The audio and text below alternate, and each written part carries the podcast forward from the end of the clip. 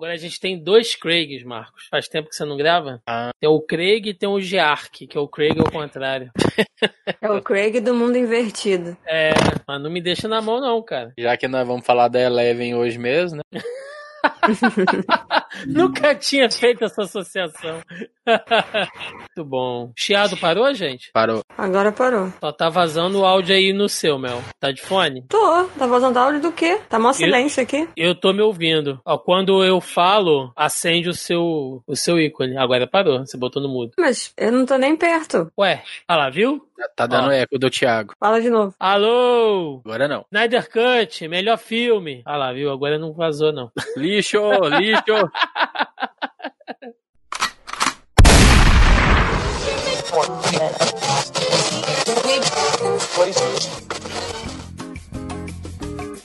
Você está ouvindo Zoneando, seu podcast de cultura pop, nerd e afins.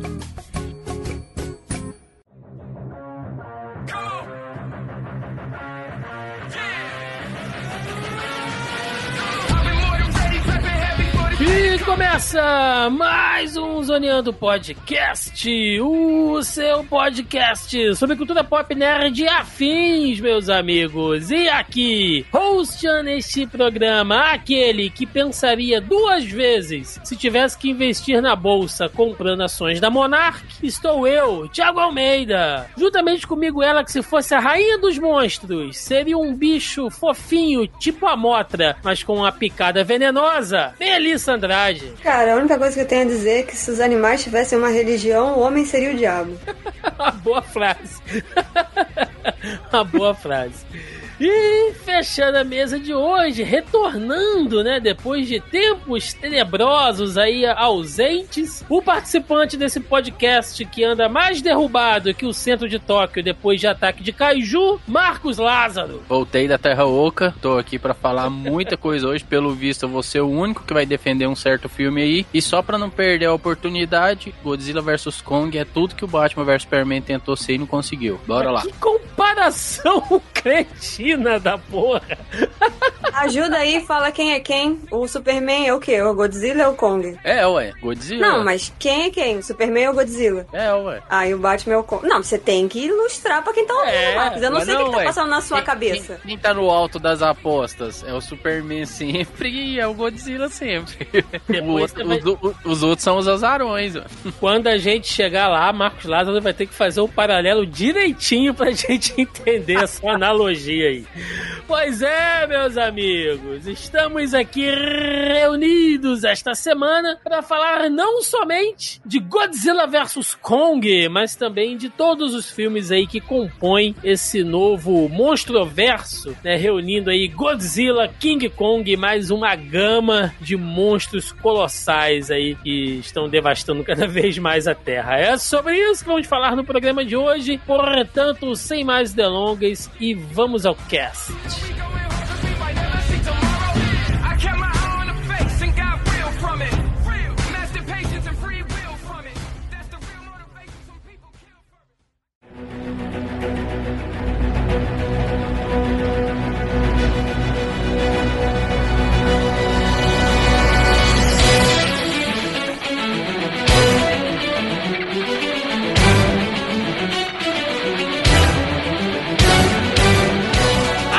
Pra gente iniciar esse programa, né, é, por mais que ele seja focado nos filmes mais recentes ali, a partir de 2014, é bom a gente falar assim, um pouquinho, né, só do, dar uma contextualizada, porque são dois personagens muito, muito icônicos, né, a gente tá falando aqui do Godzilla e do King Kong, ou Kong, enfim, como vocês queiram chamar. O Godzilla é aquele monstro, né, japonês, ou melhor, o Gojira, na sua versão japonesa original, foi visto pela primeira vez ali em 1954 em um filme produzido pela Toho Film Company. E eu não sei se vocês já tiveram a oportunidade de ver o Godzilla de 54.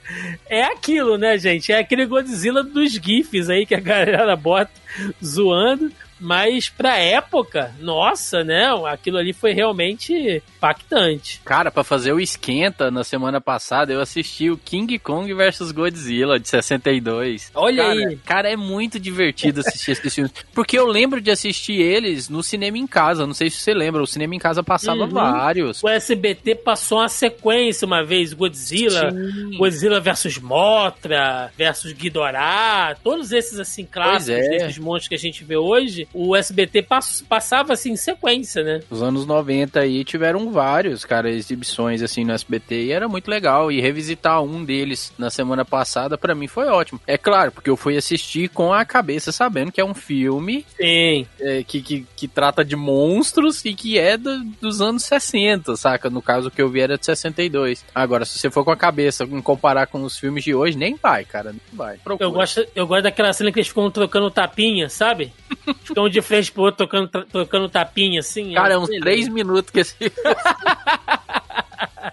E você, Mel, sempre foi de curtir aí o Godzilla, gostava dos filmes? Cara, a minha lembrança, assim, do, do Godzilla, a minha primeira lembrança é daquele filme que tem o Matt Broderick. de 98. Nossa, mas Não, mas deixa eu cinema, explicar. Pera, deixa eu cinema, explicar. Calma. É, nessa época, né, final aí dos anos 90, início de 2000 e tal, eu costumava passar muitas, muitas férias na casa dos meus tios, que eles moram no, fora do Rio, né? É, nessa época eles, ah, não, nessa época eles já moravam em Tatiaia. Eles moraram em Pinheiral, é, Penedo. São cidades aqui do Rio, né, mais, é, mais próximas a São Paulo, digamos assim, né? No- como se fosse indo pra São Paulo, né? Sentido São Paulo. Ali em Volta Redonda, Resende, enfim. E aí o meu tio sempre gostou muito de filme. E ele alugava todo final de semana. A gente tava lá, né? Ele arrumava umas fitas. E ele nunca levava a gente, tá? Ele sempre que escolhia os filmes todos. E a gente que era obrigado a assistir os filmes que ele escolhia. Então era sempre muito filme de ação, tiro, explosão, porradaria, essas coisas. E aí ele alugou, porque ele sempre gostou dessas coisas. Ele é muito fã de Star Wars, né? Ele é meio nerd, meu tio.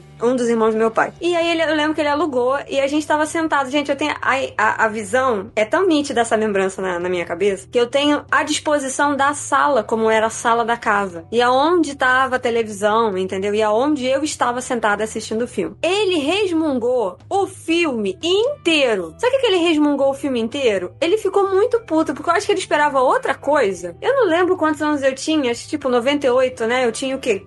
14, 13 pra 14 anos, uma coisa assim. Ele resmungou o filme inteiro, filme inteiro. Então, assim, outro dia eu tava passando na televisão, tem um bom tempo isso já. E aí eu só lembrava dele resmungando. Eu não consigo lembrar da história do filme. Mas eu lembro dele resmungando o filme todo. Tipo, quem que faz isso? Olha só, um bicho enorme. Quem que vai se meter com não sei o que? Ele falou o filme inteiro. Então, tipo assim, a minha primeira lembrança é esse Godzilla de 98 e o meu tio resmungando o filme todo. E a minha tia falando pra ele, então por que que você alugou isso, pretinho, se você tá aqui? Porque eles se chamam de pretinho. Então por que que você alugou isso aqui se você tá reclamando? Então assim, era ele reclamando do filme, a minha tia indignada que ele tava estragando a diversão das crianças, entendeu? E ele reclamando do filme. Então essa é a minha lembrança. Eu não sei a história do filme, eu não lembro. Eu só lembro É. que tem o Matt Broderick e que o Godzilla tinha filhos, alguma coisa assim. Tem, É, o Jean, tem o Jean Renault também.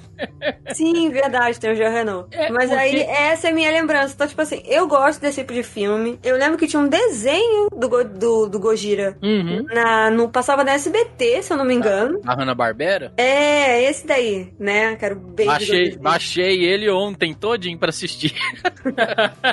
Eu lembro Todo que passava clima. na SBT, eu achava, assim, eu gostava, porque fazia parte do bloco, né? Eu assistia, mas não era o meu favorito e tal. Mas, mas gente, é, é um ícone, né? Essas coisas Sim. assim são clássicas e tal. E eu acredito, eu vou- aí eu tô chutando muito pro alto, que a gente acaba tendo, a gente que cresceu com Tokusatsu, né? Porque nem todo mundo cresceu com Tokusatsu. Então a gente que cresceu com o Tokusatsu, né? Esse lance de live action em japonês, a gente tem uma certa facilidade em aceitar ou entender essas narrativas. Mas que a gente tenha críticas, que agora a gente é adulto, a gente consegue pontuar as coisas. Mas eu acho que. Eu não sei se vocês concordam, né? Mas eu acho que pra gente que cresceu nesse mundo de super robôs e, e esses poderes e pessoas que vêm de outra galáxia, essa coisa toda, é um pouco mais fácil a gente conseguir abraçar esse universo e entender a- a- os ícones que são, né? O Kong e o Godzilla, aquela coisa toda. A gente consegue abraçar essa, essa. Não é essa história, esqueci a palavra, mas abraçar os ícones mesmo, né? Essa representação que eles são. E, cara, o Godzilla é, é, é membro, não é membro, não, como é que se diz? Ele é habitante de Tóquio, entendeu? Ele tem o passaporte dele bonitinho, é certificado, é tudo certinho. Sim, o Godzilla ele faz parte já do patrimônio cultural lá do Japão, Sim, né? Já foi sim. meio que oficializado isso. Só pra galera entender, cara, é, só sobre a produção, né? Só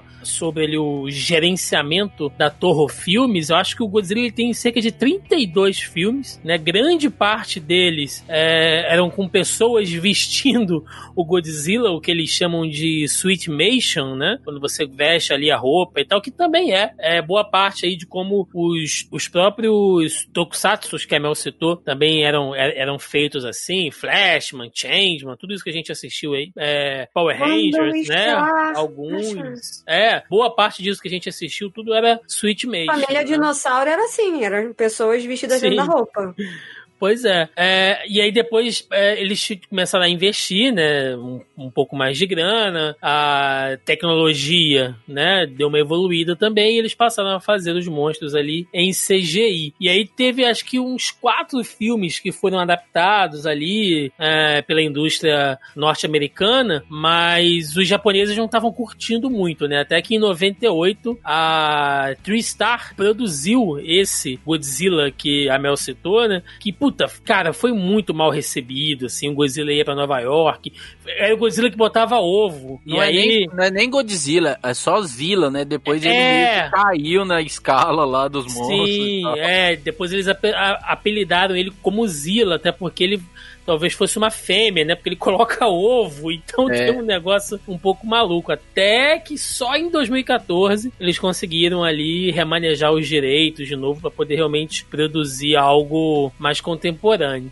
E é válido frisar que mesmo os americanos voltando a produzir os filmes do Godzilla, que se eu não me engano, esse filme agora, o Godzilla vs Kong, eu acho que era o último filme que eles tinham direito. Eu acho que para se quiserem continuar com o personagem, eles vão ter que renegociar o contrato. Mas mesmo rolando esses filmes desse universo compartilhado é, lá da, da Legendary, é, lá no Japão ainda continuam lançando filmes também à parte. Esses Sim. tempos atrás mesmo lançou o Shin Godzilla, que é muito bom. Então eles continuam lançando, além das animações que estão saindo na Netflix. Exatamente. E o King Kong, né, pra quem não sabe, ele foi um, um- o personagem em si, né, ele foi criado originalmente em 1933, ali pra um, pra um filme, que é basicamente aquilo, né? Tem aquela ilha lá da, lá da caveira, você tem uma expedição onde eles encontram esse macaco gigante e trazem esse, esse monstro lá pra, lá pra Broadway, né, pra ele ser exibido ali como uma atração, e ele acaba fugindo, e aí tem toda aquela cena icônica lá do Empire State, que todo mundo conhece já essa, essa imagem, já entrou lá pra cultura pop também, do Kong é, em cima lá da, lá da torre tentando bater nos, nos aviões, né? E esse filme, ele foi ali... eu, eu posso fazer um comentário sobre essa cena? Claro, Cena essa que, por mais que acabe esse Monsterverse e daqui, sei lá, 20 anos alguém queira fazer um remake Kong, essa cena nunca mais vai acontecer, né? Um animal macho segurando uma mulher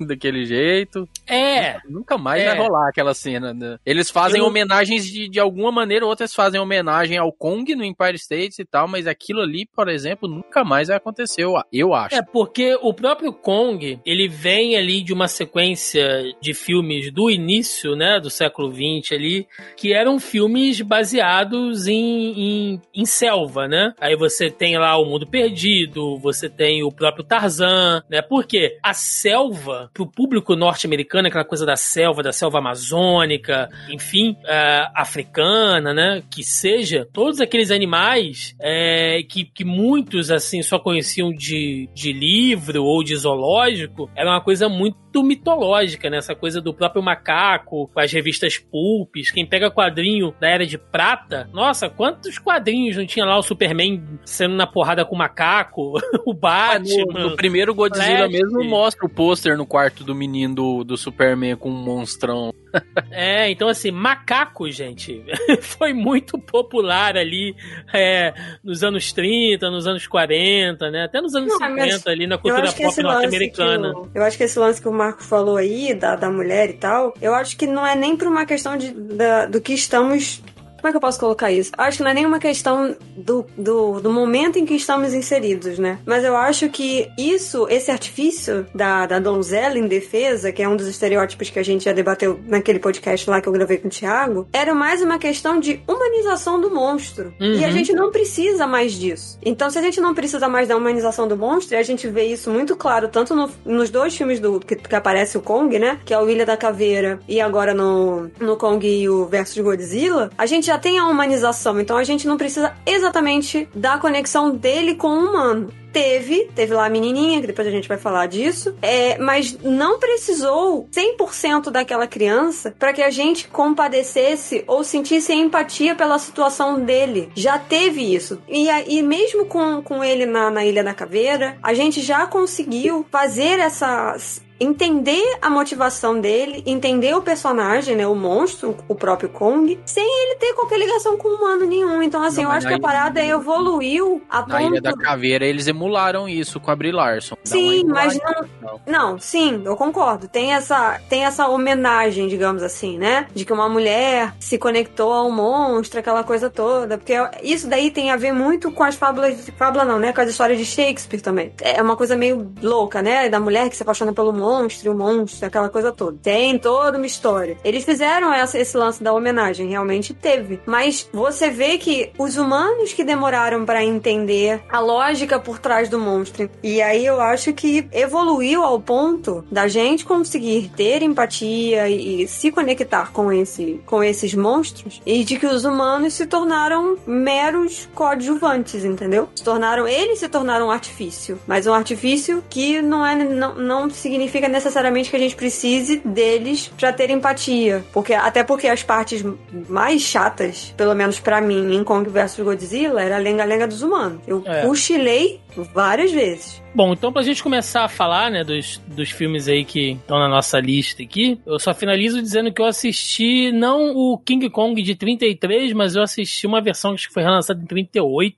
que já acho que era colorida já, se eu não me engano, que é bem interessante. Eu assisti aquele King Kong de 76, cara, que é com Jeff Bridges.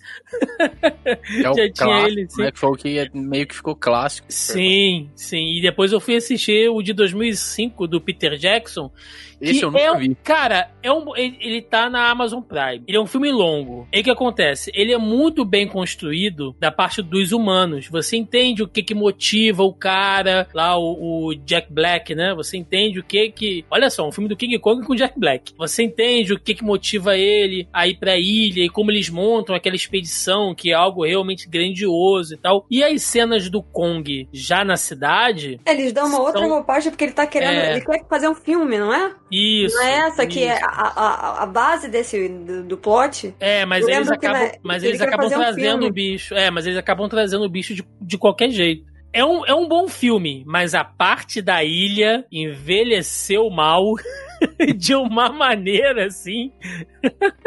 Nossa senhora, cara, é gráfico de PlayStation 1, né? Os bichos. Tá? Eita. Negócio horroroso. Mas é isso, gente. É, são dois monstros, personagens, ícones da cultura pop. É, cada um deles merecia que um, talvez uma edição, né, separadamente, da gente falar sobre eles aí, quem sabe um dia, não sei. Mas só pra contextualizar aqui, que é uma coisa que todos nós crescemos aí, tá presente em muito da nossa criação, não é, é somente com os personagens em si, mas tudo que eles influenciaram, né? Mas a gente já vai começar a entrar agora no Monstroverso, que foi iniciado pela Warner ali em 2014 com o seu Godzilla.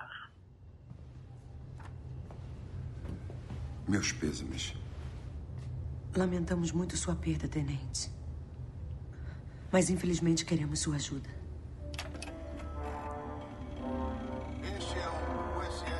Em 1954, a primeira vez que um submarino nuclear atingiu as profundezas, ele acordou alguma coisa.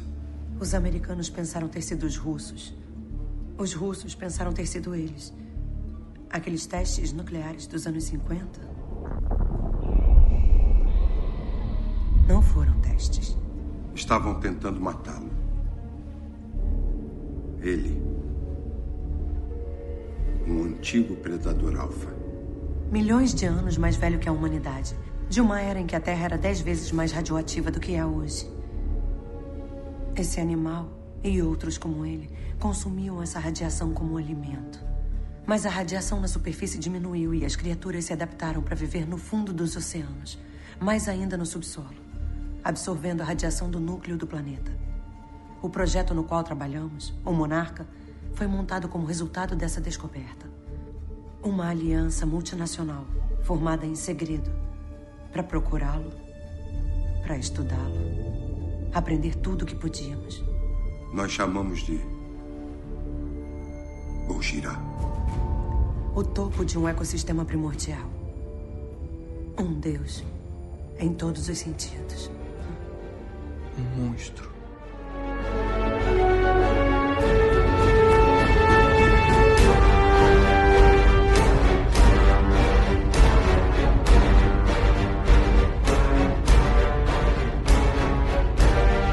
Filme que teve a direção aí do Garrett Edwards. Teve uma bilheteria, cara, de 529 milhões. né? Ele arrecadou muito bem. O filme conta aí com um elenco, podemos dizer até de certa maneira estelar, né? Elizabeth Olsen aí, a nossa querida feiticeira escarlate. E o Aaron Johnson, o nosso Pietro. Falecido, os dois trabalhando juntos aí no filme. Trabalhando Brian- juntos, não. Eles não contracenam em momento nenhum, só no final. Sim, mas É. juntos no- na, na mesma obra. É, Sim, engra- mas é, é- é engraçado é engra- porque no, no, no 2014 eles são marido e mulher e 2015 Vingadores são irmãos gêmeos. Sim. Brian Cranston, né, que tava super estourado por causa do Breaking Bad, né, o ator tava super cotado aí, super premiado. Ken Watanabe, né, adoro o Ken Watanabe, Jared Kisso. Ah, eu sou ah, completamente, completamente apaixonada no Ken Watanabe. Ah, pô, é fantástico, assim. Então tem uma, uma galera boa aí, tem um elenco Juliette bom, né? Binoche. Era isso que eu ia falar, Juliette Binoche. Binoche. Tá É verdade. gente, Tô esquecendo É porque, é porque ela morre logo no início, aí eu sempre esqueço. Mas é um, é um bom elenco, assim, né? Pra, pra, pra um filme ali feito em 2014. E assim, todo mundo esperando o que, que ia rolar desse Godzilla, né? Era uma produção norte-americana, apesar de você ter muita gente ali. ah, na própria produção, né? Que também eram japoneses, enfim. Mas era uma produção norte-americana. Tava todo mundo ainda com aquele gosto do ovo do Godzilla de 98 na boca. Nossa. É... e aí a galera chegou ali com o Godzilla de 2014. Cara, o filme ele já começa fazendo assim uma grande referência à própria mitologia do Godzilla, que é o quê? O Godzilla ele é uma personificação do medo, né, do japonês, do povo japonês, da ameaça nuclear, né? Hiroshima, Nagasaki, Segunda Guerra, tudo, todo aquele contexto ali ah, da ameaça nuclear contra o Japão deu fruto ali ao Godzilla, como tendo essa referência, né? O Godzilla que estava sempre ligado ali a questões é, da radiação, né? Como ele foi modificado em si. E nesse filme você já começa com um acidente numa usina, né? De, de energia nuclear no Tiago, Japão. Você sentiu que eles meio que deram a entender que esse Godzilla é o mesmo dos filmes antigos? É, eles citam que já que em um determinado momento, né, ele- eles dão a entender que eles falam, sabe todos aqueles testes, né, que foram feitos lá no Pacífico e tal, então não eram testes, já estavam tentando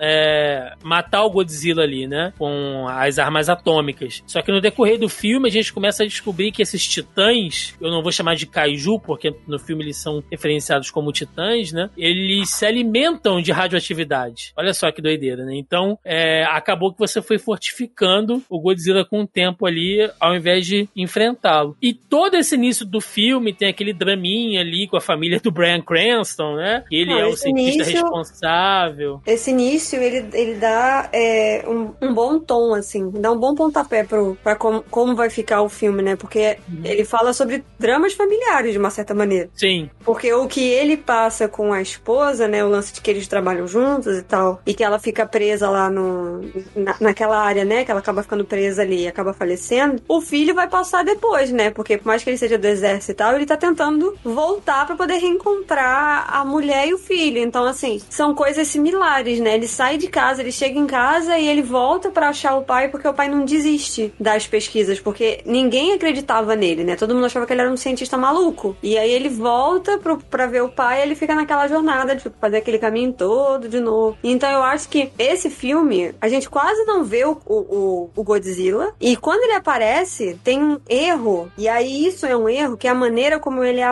como ele é apresentado, assim. A gente nunca vê o bicho de dia, praticamente. A gente só vê ele de noite. Ele só aparece de noite. De noite e no meio da fumaça. É, e isso é um recurso muito porco, porque não tem outra palavra pra dar. Isso é um, um recurso muito pouco, muito porco de computação gráfica mal feita. Eles provavelmente não terminaram de renderizar ou de dar todos os detalhes e acabamento pro bicho a ponto de lançar o filme, né? Tipo o jogo aí do, do Cyberbug, né? Que tá todo mundo falando, eles lançaram o troço, depois vão lançar vários patches pra corrigir. Foi mais ou menos isso que eles fizeram com, com o Godzilla. Por isso que ele só aparece de noite no da fumaça, é pra esconder as falhas.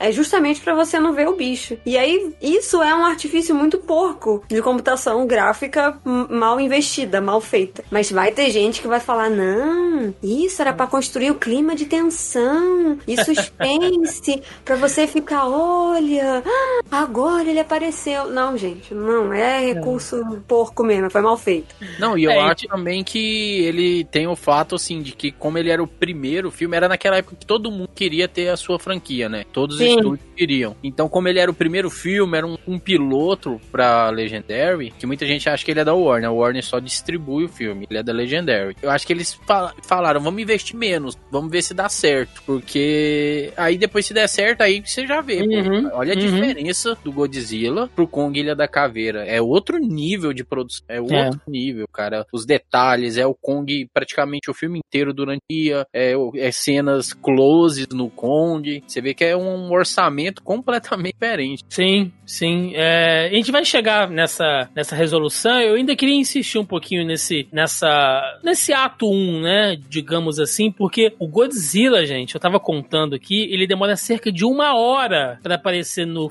no filme. E daquele jeito que a Mel citou. Né? Antes disso, a gente tem toda aquela explicação ali da família lá, do Brian Cranston, né? E aí tem um gap de tempo onde o filho dele cresce, né? Que é o Aaron Johnson, ele se torna um militar e tudo mais. Depois ele tem que ir lá de volta pro Japão, e tem toda aquela coisa ali com o pai, tentando se reconciliar. E eles acabam se envolvendo, eles acabam descobrindo que o que aconteceu, né? Que aquele acidente, na verdade, não foi bem um acidente, né? Tudo Foi, foi, causado. mesmo. É, foi, foi, foi causado lá pelo, pelo Muto, que é o que é o monstro do filme, enfim, que tava se alimentando ali da, da energia nuclear. Na hora que o Muto dá o primeiro ataque dele lá pra, pra sair lá daquele casulo que ele tava, o Brian Cranston morre. Ah, Sim, tá. e aí eu queria chegar nesse ponto. É, o filme foi vendido com Brian Cranston no elenco. Ele tava de destaque E no matam pôster. o cara. Tá, O cara morre em 20 minutos de filme. Isso é um negócio que me deixa muito puto, cara. Isso é um Muito anticlimax. Cara, isso é foda. Mas eu não vou nem começar aqui a bater pau na Warner, porque eu tô com sono. e eu tô de boa, assim. Mas isso é muito. Assim, de novo, isso é propaganda enganosa. A gente já falou isso em N outros podcasts aqui. Eles construíram puta num elenco. Juliette Binoche morre em 5 minutos de filme. Sim. E aí dá mais. Gente, Juliette Binoche. É porque Ah, a gente costuma A, falar atri- aqui. a atriz que você falou aquela hora que você não tava lembrando também conhecida, meu, é a Sally Hawk. Isso, obrigado. E aí, o que eu falei, esse lance da evolução, né? Da gente não precisar mais dos humanos pra fazer a construção da empatia com o monstro. Nesse caso, é completamente o inverso, entendeu? Então, assim, se você for parar pra pensar, o roteiro desse filme é, um- é bem falho. Porque ele se resolve logo nos primeiros minutos do filme. O que, que o, que que é o, o principal? É o, a- o que, que é o, o foco, né? É essa família, esse núcleo, né? O, o, Brian com o Aaron e a Juliette. E eu ia falar da Juliette, gente, Juliette Binoche, é porque aqui no podcast a gente só fala, não só fala, tô sendo escrota com a gente mesmo, mas a maioria das vezes a gente fala de filmes pipoca, né? A gente não fala mais, a gente não fala de filme, de cinema francês, por exemplo. É Juliette Binoche. Binoche é muito famosa no cinema francês e em outros filmes que, ele, que a gente chama de avant-garde, que são filmes cult, né? Entre várias aspas, assim. Mas ela é uma puta de uma atriz conceituada. Então, a gente tá enaltecendo Juliette Binoche porque talvez vocês não saibam quem ela seja, porque a gente não cita muito a atriz aqui no podcast por conta do conteúdo mesmo, né? Nada contra a mulher. E aí, voltando ao que eu tava falando, a gente tem esse núcleo de família que era perfeitinho, eles moravam no Japão, os caras eram cientistas e tal, o Brian fazia pesquisa, a Juliette também, não sei o quê. E aí ela morre, o pai meio que enlouquece, e aí fica essa, esse ressentimento do filho com o pai, porque o filho sempre quis, ah, não, isso foi um, um erro e tal. E o pai querendo provar que não era um erro. No instante que o Brian Cranston morre, com 20, 30 minutos de filme, acabou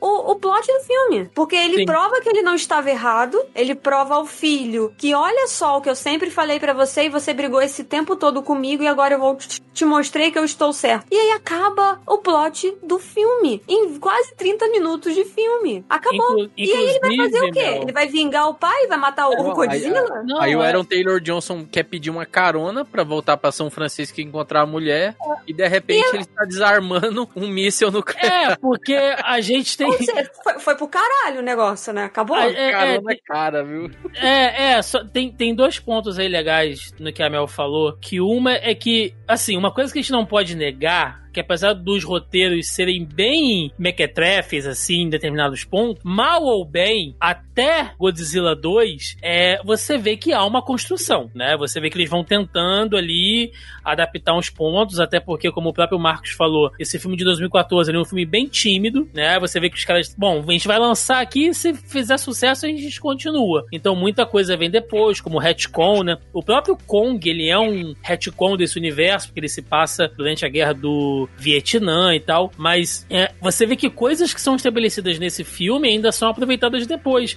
Por exemplo, aquela coisa do lá do Brian Cranston, que ele descobre ali e tal, que tem uma relação lá com o som que é, acho que, que as baleias fazem, né? Ah, isso é muito semelhante com uma onda, com uma frequência que foi identificada né, durante o acidente lá na usina e tal, que matou a esposa dele e tal. Isso vai ser utilizado mais tarde lá em Godzilla Rei dos Monstros, que é a forma como eles controlam todos os monstros. né? Então, assim, tem coisas que vão sendo postas ali. Mas isso que a Mel falou de matar o Brian Cranston e aí você coloca o Aaron Johnson pra poder ser o cara que conduz a história, Que é muito convenhamos, ca... não tem tanto carisma assim. É muito caído, Marcos. Quem vai trocar o Brian Cranston pelo Aaron Johnson, gente?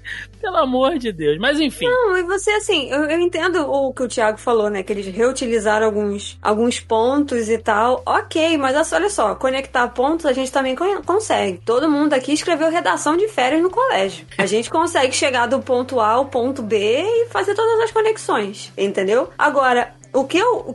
Eu gosto desse. Eu até gosto do filme. Eu tô aqui falando pra caralho, mas eu gosto desse filme. Mas eu sei de todos os problemas que tem o filme. Agora, você entre, você matar o plot principal em 30 minutos, porque você ficou focando tanto naquela família, e aí o personagem fica tão perdido, né? O, o Aaron Taylor lá, ele fica tão perdido que ele se transforma numa outra coisa durante o. Porque assim, acabou o filme. Se você for parar pra pensar, né, no que eles estavam. in- a intenção deles, o filme acaba em 30 minutos. E aí, beleza, o que, que a gente vai fazer agora? Pra onde que esse personagem vai? E ah, putz, ele é do exército, verdade. Vamos botar ele, porque todos eles têm aquele dever de que eles estão sempre de a serviço, mesmo quando eles não estão de serviço, eles estão sempre prontos a, a prestar o serviço e tal. E aí colocaram, e aí eles inverteram o, o ciclo da parada. Que agora é ele querendo ir voltar pra família. Então, assim, o plot em si, eu não tô falando da parte do monstro, tá, gente? Tô falando só desse plot dos humanos. É muito ruim, é muito ruim, é muito Mas, remendado. é, Você tá vendo, você você tá enxergando o filme de maneira. Não, eu tô dividindo as coisas. A parte do monstro, da pesquisa, esse lance do, do som da baleia, Eu tá? vou zoar, eu vou zoar. Você tá vendo um filme de maneira limitada, porque, igual o Thiago falou, que uma coisa que eles estabelecem nos filmes é que os, esses monstros, ele meio que seguem ficar um com os outros. E eu acho que o Aaron Taylor Johnson, lá o personagem dele, o Ford, eu acho que ele deve ter um cheiro, ele deve emitir alguma coisa, porque todo lugar que ele vai, vai um monstro atrás. É, cara, é muito gancho de roteiro safado. Tanto é que. Eu que achei que a quando- qualquer momento ele ia transformar no Jaspion pra lutar com esses monstros, porque tá faltando É, isso. Inclusive, quando o São os Godzilla aparece. feromônios, Marco. Tu sabe de nada. É os feromônios. Meu Deus. É, e aí vamos partir logo pra aparição lá dos bichos, né? E, da, e das lutas, enfim. É, o Godzilla aparece com uma hora de filme naquela cena lá do aeroporto, né? Que é quando o Muto desperta também e já tá grande, né? Ele já saiu daquele casulo e tal. Cara, eu concordo com o que a Mel falou. Na época que eu assisti o filme, eu fiquei bem, bem puto, assim, também, de só ver o Godzilla de noite e tal. Mas revendo o filme pra gravar agora é, e entendendo que talvez é, havesse ali um certo receio, né, de você investir muito e ficar um negócio zoado, pelo menos nessa aparição agora e na aparição da ponte, que é a segunda vez que a gente vai ver o Godzilla em ação, mesmo que brevemente ali contra os militares, é uma coisa meio Cloverfield, porque a câmera, ela tipo, ela tá filmando a, a área ali do aeroporto, onde ficam os aviões e tal, a pista, né, de pouso, e aí ao longe você vê o quê? Você vê o Muto chegando, e aí do nada, meu irmão, a câmera abre assim, daquela afastada e vê uma pata gigante assim, pisa e aí treme tudo, quebra tudo e você, caralho, é o Godzilla, ele apareceu e tal. E a câmera ela vai subindo, só que tá tremendo, né? Porque tá tudo tremendo. E aí você vê meio que a cauda dele passando, e depois você vê só ele de costas virando, e o Muto se joga em cima dele, ele, sabe, dá meio que uma cambaleada pra trás e entra a música frenética e tudo explodindo. Por mais que seja uma resolução bem cretina pra mostrar o monstro, e eu concordo com a Mel, é, existe um cara que é um, gostando ou não, né? Uma- mas é um dos grandes gênios da indústria do, do cinema, chamado Steven Spielberg, que já no seu grande clássico Tubarão, ele sempre di- dizia, né? Nunca mostre o monstro todo logo de início Sim. né? Por mais que a gente saiba que é sim um recurso pra você esconder ali, de repente uns efeitos meio zoados, assistindo o filme hoje, ele tem uma pegada, assim, ele é um filme de monstro, mas ele é também meio que um filme de Meio catástrofe. Jurassic, meio Jurassic Park, sabe? Muito Jurassic Park e muito filme de, lá de catástrofe. Porque é uma parada que tá acontecendo, as pessoas não têm como impedir e você tem que dar um jeito de sobreviver, né? Então, sabe, a forma como vai aparecendo ali, e aí depois tem a explicação do que são os titãs, né? Quando ele. Quando o Aaron Johnson convenientemente vai lá pra base lá da Monarch, ele acaba pegando a carona e aparecendo lá. Eles explicam, né, que são criaturas ancestrais que já viviam aqui na Terra e que com o Muto acordando, o Godzilla ele é meio que o, O guardião da Terra. né? é, ele é o predador alfa, como eles chamam, né? E aí, assim, ele tá ali, não é que ele seja bonzinho, mas ele tá ali pra manter o equilíbrio. Porque se um bicho desse fica solto, o bicho vai detonar a porra toda. Então, ele tá ali pra manter esse, esse equilíbrio, né? E o filme começa a andar com as próprias pernas. Mas Manter o equilíbrio, vamos explodir só essa metade do planeta aqui e a gente deixa aquela metade do planeta quieta. Ué, pronto, Thanos não fez isso? é. Mas Não, eu- não tô, não, não, tô, não tô sendo irônica, não. Tô falando, é vamos explodir essa metade e a gente deixa os humanos naquela metade ali. Mas, Thiago, nessa aparição do Godzilla tem uma sequência que me deixa puto. E eu revi o filme ontem por causa do cast. Hum, E eu fiquei mais puto ainda do que quando eu vi antes, que eu não lembrava que eu tinha ficado tão puto dessa cena. Que é quando o Aaron Taylor Johnson pula com a galera de, de paraquedas. é que ele- ruim, é ruim. Ele filmou um Godzilla todinho de dentro do óculos que ele tá usando. E É tem a armação ruim. do óculos nas bordas da tela. É terrível. É muito ruim, O cara. filme é escuro, cena. tem fumaça e tem a lente embaçada do óculos. Como que você vê o bicho? É muito Você não ruim. vê, essa mas não é pra você ver. Mas não é, Né? pra você ver. É pra Eu você só sentir correção. o medo. eu Gente, quero de fazer uma novo, eu gosto do filme. Mas é aquele Não, tipo de filme que eu você sabe que é ruim. Eu quero fazer uma correção. Eu falei que um dos motivos, talvez, do filme ter esses problemas todos aí de, de produção fosse a questão de vamos economizar, vamos fazer um filme mais tímido pra ver se vai dar certo. Minto. Kong e Ilha da Caveira, que é uma, perfeito, a fotografia dele é excelente, custou 180 milhões. Godzilla de 2014 custou 160, ou seja, não economizaram também não, foi relaxo mesmo. Não, mas aí você também tem um avanço gráfico ali, né, Mar? Tem isso também, né? Não é porque. Mas Tanto, né? Porque as proporções do Kong são bem bizarras. ele é meio nanico, né? Mas enfim, a gente vai chegar Não, no ele tem o tronco muito comprido e as perninhas dele é muito curtas. É, então, ele é meio. ele é meio naniquinhos, ele é meio. É aquele bombado que A malhou tocha. muito e fica muito em cima e as perninhas pequenininhas, é isso? É, é- é igual o Rodolfo do Big Brother. Isso. A gente vai chegar lá. E aí, assim, o filme ele tenta dar essa explicação, né, com, com a revelação lá do que é a Monarch, que a gente vai ver ela sendo muito mais ali desenvolvida nos dois próximos filmes. Mas eles tentam dar uma coisa assim: a gente vai dar um embasamento científico aqui, né, por que são esses bichos, por, por que eles acordam, o que atrai esses, esses bichos. A gente vai dar um embasamento para não ficar jogado, né, pra história poder valer de alguma coisa, mas a gente não vai se aprofundar muito, né. Mas ainda assim eu acho bastante honesto e eu vou te falar, eu achei interessante aquela coisa deles mostrarem lá o muto, é, a fêmea e o macho e as diferenças entre eles e o comportamento deles ali, meio que uma coisa uma quase coisa como... que eu adoro, eu adoro o nome desses bichos. Eu queria dar um abraço em quem que inventa o nome dessa galera. É muita É tipo- criatividade, né? É muito legal. Eu gosto do nome de todos eles. Não tem um que eu ache ruim. Eu tinha vontade de abraçar esse povo. Tipo, que a coisa mais legal pra mim é ficar ouvindo eles repetindo o nome. E a melhor coisa desse filme pra mim é o Ken Watanabe falando Gojira. É a melhor coisa do filme. Ele basicamente, falando, basicamente nos dois filmes ele só serve pra falar isso ou então fazer aquela cara de assustado de É, coitado do homem, gente. É porque... A que porque... ponto reduzimos um ator?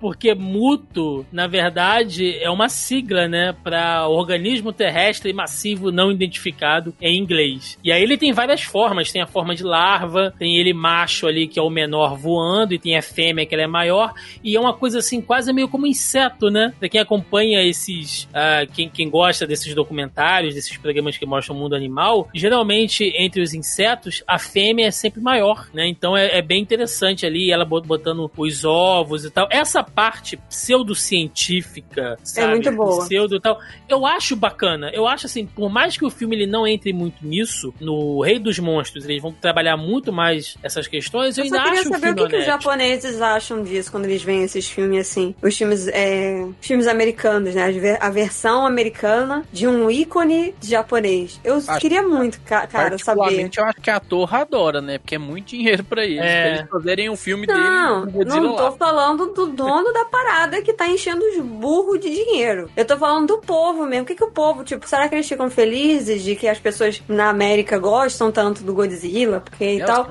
Ou se eles, Se ou se eles acham. Eles têm os deles lá. Brincar nem assiste. Então, eu queria, assim, é porque eu sou uma pessoa muito curiosa. Então, em algum momento agora passou na minha cabeça, tipo, o que, que eles acham disso, sabe? Se eles olham e falam assim, caralho, o que, que os diretores dos outros filmes japoneses do Godzilla pensam do tipo, é isso? A galera não me contrata mais pra vender essas porra pros Estados Unidos pra eles fazerem isso?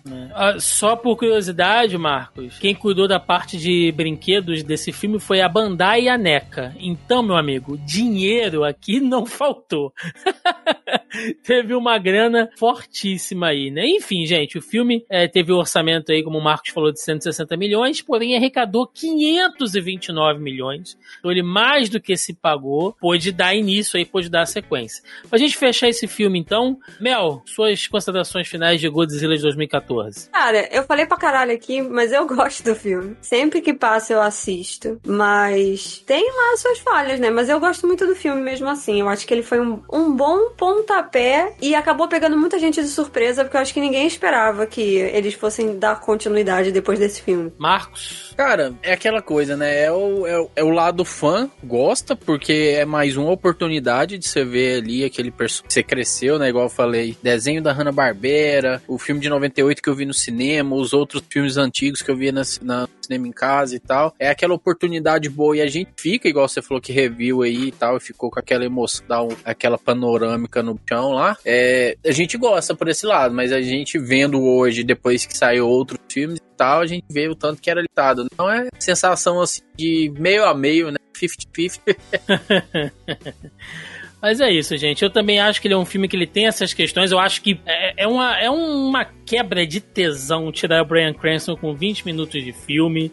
Aaron Johnson ali de maneira. É o cara mais azarado do mundo, ou mais sortudo, né? Porque tudo gira em torno dele. O Godzilla sempre aparece onde ele tá, como o Marcos falou. É bem canastrão esse tipo de coisa ainda em roteiro. Então, então, assim, a gente entende que ele é bem simplório, porém ele, ele tenta, assim. Eu não vou fazer um negócio aqui pra ser totalmente levado a sério, porque a gente tá botando um monstro gigante pra sair no soco. Então não adianta você querer fazer um troço muito complexo. Não adianta eu pegar, sei lá, o Nolan pra escrever um roteiro do filme do Godzilla, né? Com explicações físicas, é, é, de, sabe, quânticas. Não adianta você querer fazer isso, porque não interessa. Então, assim, eu acho que o filme, ele é tímido como produção, ele tem um roteiro bem simplório, porém, pra proposta que ele tem, ele é honesto. É, eu acho que a, a, a luta final só é realmente, assim, poderia ter sido muito é, mais elaborada, porém, ver o Godzilla vomitar o raio radioativo dentro da boca do Muto até a cabeça do bicho soltar na mão dele é muito da hora. É essa cena eu pulei na cadeira. Não. Porra, não tem como, cara. É, é muito.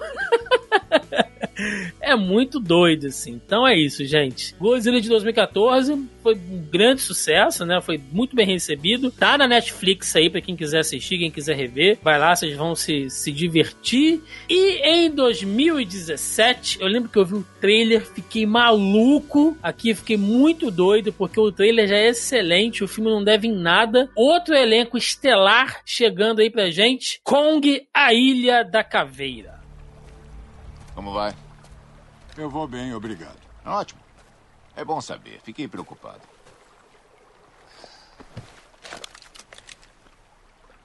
Você vai me contar tudo o que eu não sei? Ou eu vou explodir seus miolos? Monstros existem. Não diga. Ninguém acreditou em mim. Ontem eu era um maluco. Mas hoje. Isso nunca foi por geologia. Lançaram aquelas cargas para tirar alguma coisa da toca. Quem é você? Ouviu falar do USS Lawton? Muito menos o público. Dos mil jovens tripulantes do navio, eu fui o único sobrevivente. Disseram à minha família que foi a pique em combate, mas eu sei o que eu vi. Aquilo não tinha consciência. Nenhum raciocínio, só destruição. Eu passei os últimos 30 anos tentando provar a verdade que eu descobri naquele dia. Este planeta não nos pertence. Espécies antigas mandavam na Terra muito antes da humanidade. Se insistirmos em não ver, elas vão tomar de volta. Minha agência se chama Monarch. Somos especialistas na caça a organismos terrestres não identificados. Sabia que aquilo estava aqui? Eu lamento por seus homens, coronel. De verdade. Nos leve para casa. Com provas. Para podermos mandar a cavalaria.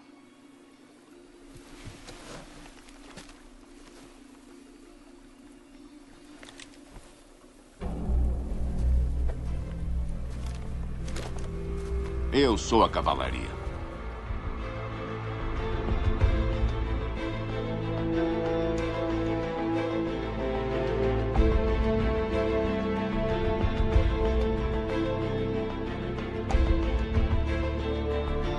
Esse filme foi feito em parceria com a Marvel, né? É, porque o elenco tá todo ali, né? e, Eu vi em IMAX esse filme. e que elenco, né, cara? Brie Larson, Tom Hiddleston, Samuel Jackson, John Goodman, o John C. Reilly, o Toby Kebbell, ah, quem mais aí? Me ajuda? John Ortiz, várias gerações, assim, então uma galera boa ali, cara, fazendo o filme. O. Ai meu Deus, o Mark Evan Jackson, ah, acho que até o J.K. Simmons tá no filme também, se eu não me engano. Tem aquele cara que pra mim ele sempre parece o Michael Douglas novo, o Shia Wigham. Ele pra mim é a cara do Michael Douglas novo, na época que ele fez ali um dia de fúria e tal. É o que tem a morte mais inútil desse filme. Aquele que pega a dinamite e fala, pode ir. Ele vai com a dinamite pro rumo do Kong, e o Kong dá uma mãozada nele, ele bate na montanha e explode sozinho. Tem uma, tem uma participação especial do Michael Keaton, cara. Pra você ver como é que o filme é, assim. Tem? Tem, pô. Ele aparece lá rapidinho, lá no, no, no início. Gente, Kong Ilha da Caveira, ele é ali uma, uma remontagem, né, do filme clássico lá de 33, como a gente falou, que é uma expedição lá da Monarch até a ilha lá da Caveira, sendo ali meio que escoltados, né, pelas forças armadas norte-americanas, pelo exército norte-americano com apoio lá do governo, porque o que a gente não entende até aquele momento é o que é a Monarch. E aí esse filme meio que começa a mostrar isso, né? O John Goodman, ele parece ser ali um dos diretores, né? Um dos... Não vou chamar um dos executivos, mas talvez um dos maiores nomes ali ah, dessa agência, que eles estão estudando é, formas biológicas ali diferentes, avançadas. Pelo menos é, é- esse é o argumento com o qual eles vendem a ideia lá pro, lá pro senador lá que vai apoiar a expedição deles, né? E é um filme que é muito pautado e ele é muito bem ambientado nesse período lá da guerra do Vietnã. É, tanto que ele fala lá pro senador, né? Tipo, olha, na mesma semana que a gente é, tá se preparando pra ir, os russos vão mandar uma sonda lá. Então, assim, se a gente não for, os russos vão descobrir tudo antes que tem na, na Ele ilha, né? mente pra caralho pra conseguir a grana, né? Sim, sim. Ah. É, e o- eles fazem meio que uma parada no meio do caminho pra pegar essa galera que tá saindo da guerra do Vietnã ali, daquelas tropas que acabaram de se retirar A, da guerra do Vietnã. a ambientação toda do filme, né? é, inclusive, e a fotografia do filme, na real, ela é muito em cima do filme do Apocalipse Now. Total. Que é exatamente a mesma época da Guerra do Vietnã, né? Tem, assim, a mesma base aí de... Mesma base à guerra, né? Aquela e, cena, assim, aquela a cena que do, tem- do helicóptero e o Hong no fundo é cuspido, escarrado, quibado de Apocalipse Now. Era isso que eu ia falar. Mas, Thiago, você foi meio rápido. é, acho que vale a gente citar aquela essencial lá na Segunda Guerra, cara. Do, do, do americano e do japonês caindo na ilha. E é a primeira vez que o Kong já aparece. Aquela cena é linda, muito feita. Sim, é porque a gente só vai entender essa cena depois, né? É, fato.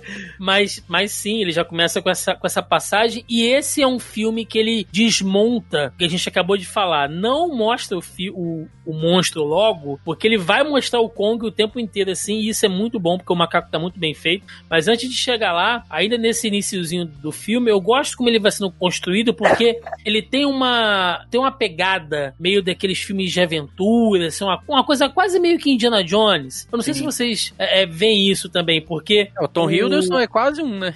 é, porque o. Porque o, o John Goodman ele tá montando uma expedição, certo? Pra ir Não, ele ilha. monta uma expedição. É, e aí, pra montar essa expedição, ele precisa de uma equipe. E aí ele pega o cara que é tipo rastreador, que é o Tom Hiddleston, ele pega o cara que vai ser o cara da segurança, que é o Samuel L. Jackson, representado ali pelos, pelos militares e tal. Você tem a repórter, entre aspas, no caso, que é a Brie Larson, né? Que inclusive tem uma, tem uma fala muito boa quando ela tá entrando no, no barco, né? E aí o Samuel. Jackson vem meio tipo, ó, aqui não é lugar pra mulher e tal. Ela, não, mas eu já tive na guerra também. E aí ele pergunta pra ela onde, né? E aí quando ela explica que ela tava lá fazendo registro, ele fica meio tipo, é, são pessoas como você que fizeram que a gente fosse odiado, porque só uma pequena contextualização aqui, a guerra do Vietnã foi a guerra que iniciou essa coisa de cobertura da mídia nos Estados Unidos, assim, foi a, a guerra é,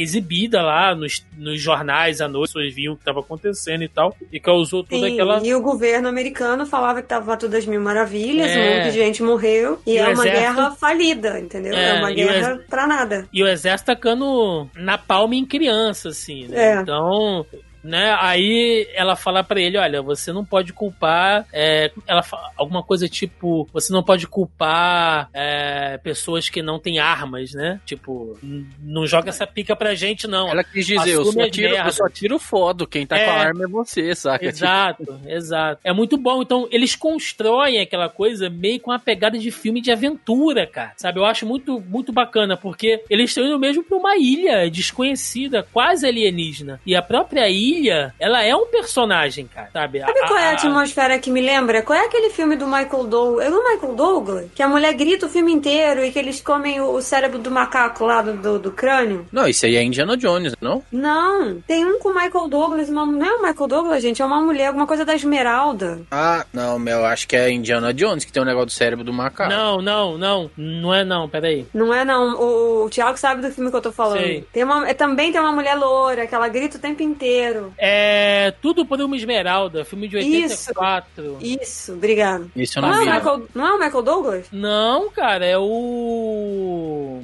Roland Taylor. Tem o Danny DeVito nesse O filme. Michael Douglas É, tá no nossa. filme também. É do Robert Zemeckis esse, esse, esse filme, cara. O Michael Douglas tá no filme também. Acabei de olhar aqui. É? Ah, é verdade, tá certo. tá Michael certo, Do- é, os principais é o Michael Douglas e a Kathleen Turner. Tá certo, Isso. é verdade. Porra, não, não me deixa maluca.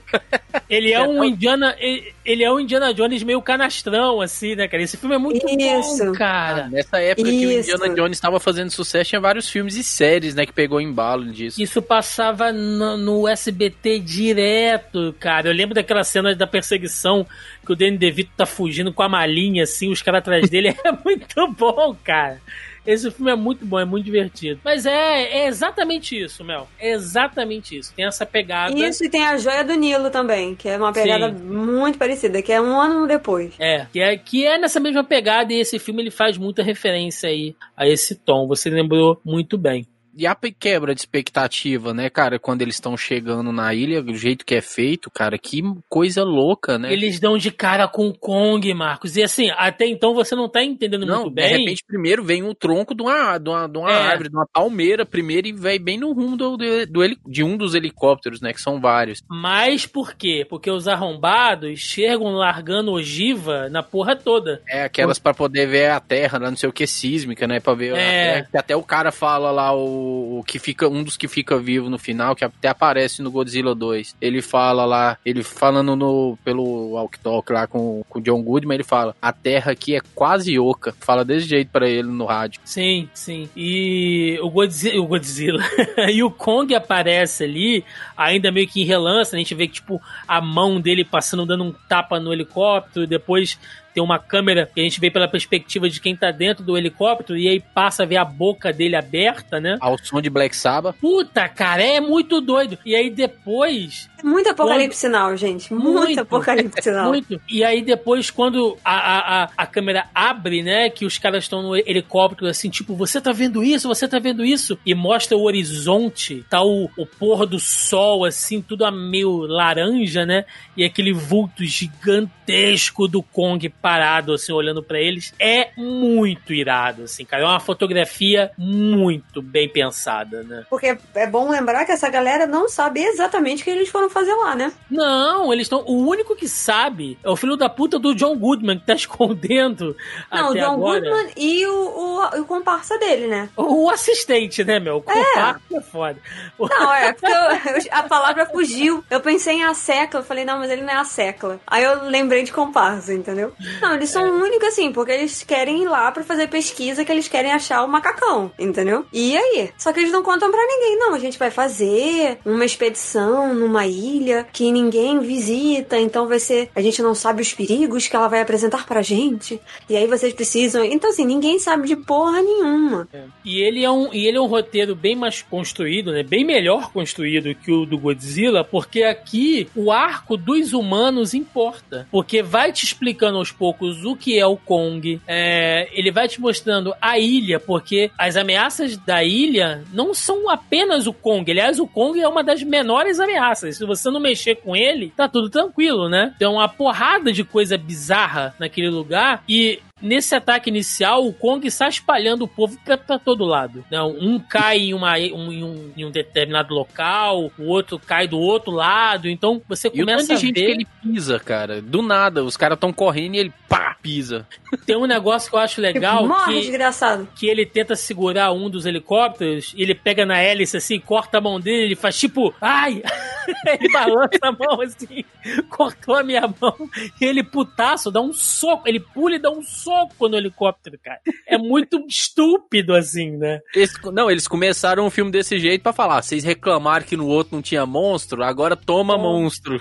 Toma, né? E no final ele dá aquele urro, né? E, e bate no peito, assim como o gorila mesmo, e o peito dele você já vê que tem uma cicatriz enorme, que você vê que já é um bicho já que tá calejado, né? É muito da hora, assim, cara, é muito. E aí começa a mostrar é, outras partes da, da ilha, tem aquela cena da aranha lá no bombuzal que me dá um nervoso, aquilo, eu detesto aranha, vocês sabem disso? E aquela cena é, é puta terror, né, cara? Com a aranha gigantesca lá no bambuzal. Vocês Não, mas lembram esse dessa lance cena? que, que você falou aí de que o Kong é o menor dos problemas é igual ao Godzilla. Por isso que a minha frase inicial foi: se o animal tivesse uma religião, o homem seria o diabo. Porque, caralho, o, o, o, o mamaco tá lá quieto na ilha dele. É igual o Godzilla. O Godzilla tava quieto no fundo da terra. Por que, que vai cutucar os bichos, entendeu? É a mesma coisa. Deixa o bicho quieto. Que mania do homem ter que achar que precisa saber de alguma coisa. Tem. Outro dia eu tava vendo, abrindo O esse negócio do da homem. já é igual da mulher, da mulher lá do Godzilla 2 já, ó. É, é. tá indo pro pensamento dela. Porra, deixa o bicho quieto. É igual eu, eu uma tava vendo. ecoterrorista, falta isso aqui só. Falta um centésimo. É... Ai, meu Deus, esqueci o que eu ia falar. Ah, outro dia eu vi, não sei onde, vi, eu vi na internet, eu tava vendo alguma coisa de, de- no Twitter, que eles encontraram, reencontraram, na real, é uma espécie de passarinho que eles achavam que tinha sido extinto, acho que há 32 anos ou há 42 anos. E eu fiquei pensando assim, alguém respondeu assim, ele não tava extinto não, ele só criou inteligência pra se esconder de vocês. E eu tive que concordar com aquilo. O bicho criou alguma espécie de instinto de sobrevivência que ele se escondeu dos humanos. E aí calhou de um filho da puta reencontrar ele aí deve estar pensando assim, puta que pariu, passei esses anos todos escondido pra vir um filho da puta desse me encontrar e começar essa caralho de pesquisa tudo de novo. Isolamento social. É, mas assim, eu super entendo e respeito o trabalho do zoologista, biólogo. Eles de fato preservam, eles só querem entender os animais e falar: olha, aqui para de futucar, porque é área de preservação ambiental, então deixa os bichos quietos. Né? Igual lá os manguezais, Pantanal, essa coisa toda. Mas falando num contexto geral e não de é, profissões e áreas de estudo específicas de preservação, mano, o homem é um troço muito filha da puta, não deixa os bichos quietos, depois ele não sabe por que, que se revolta. É, e o filme é claramente ali uma analogia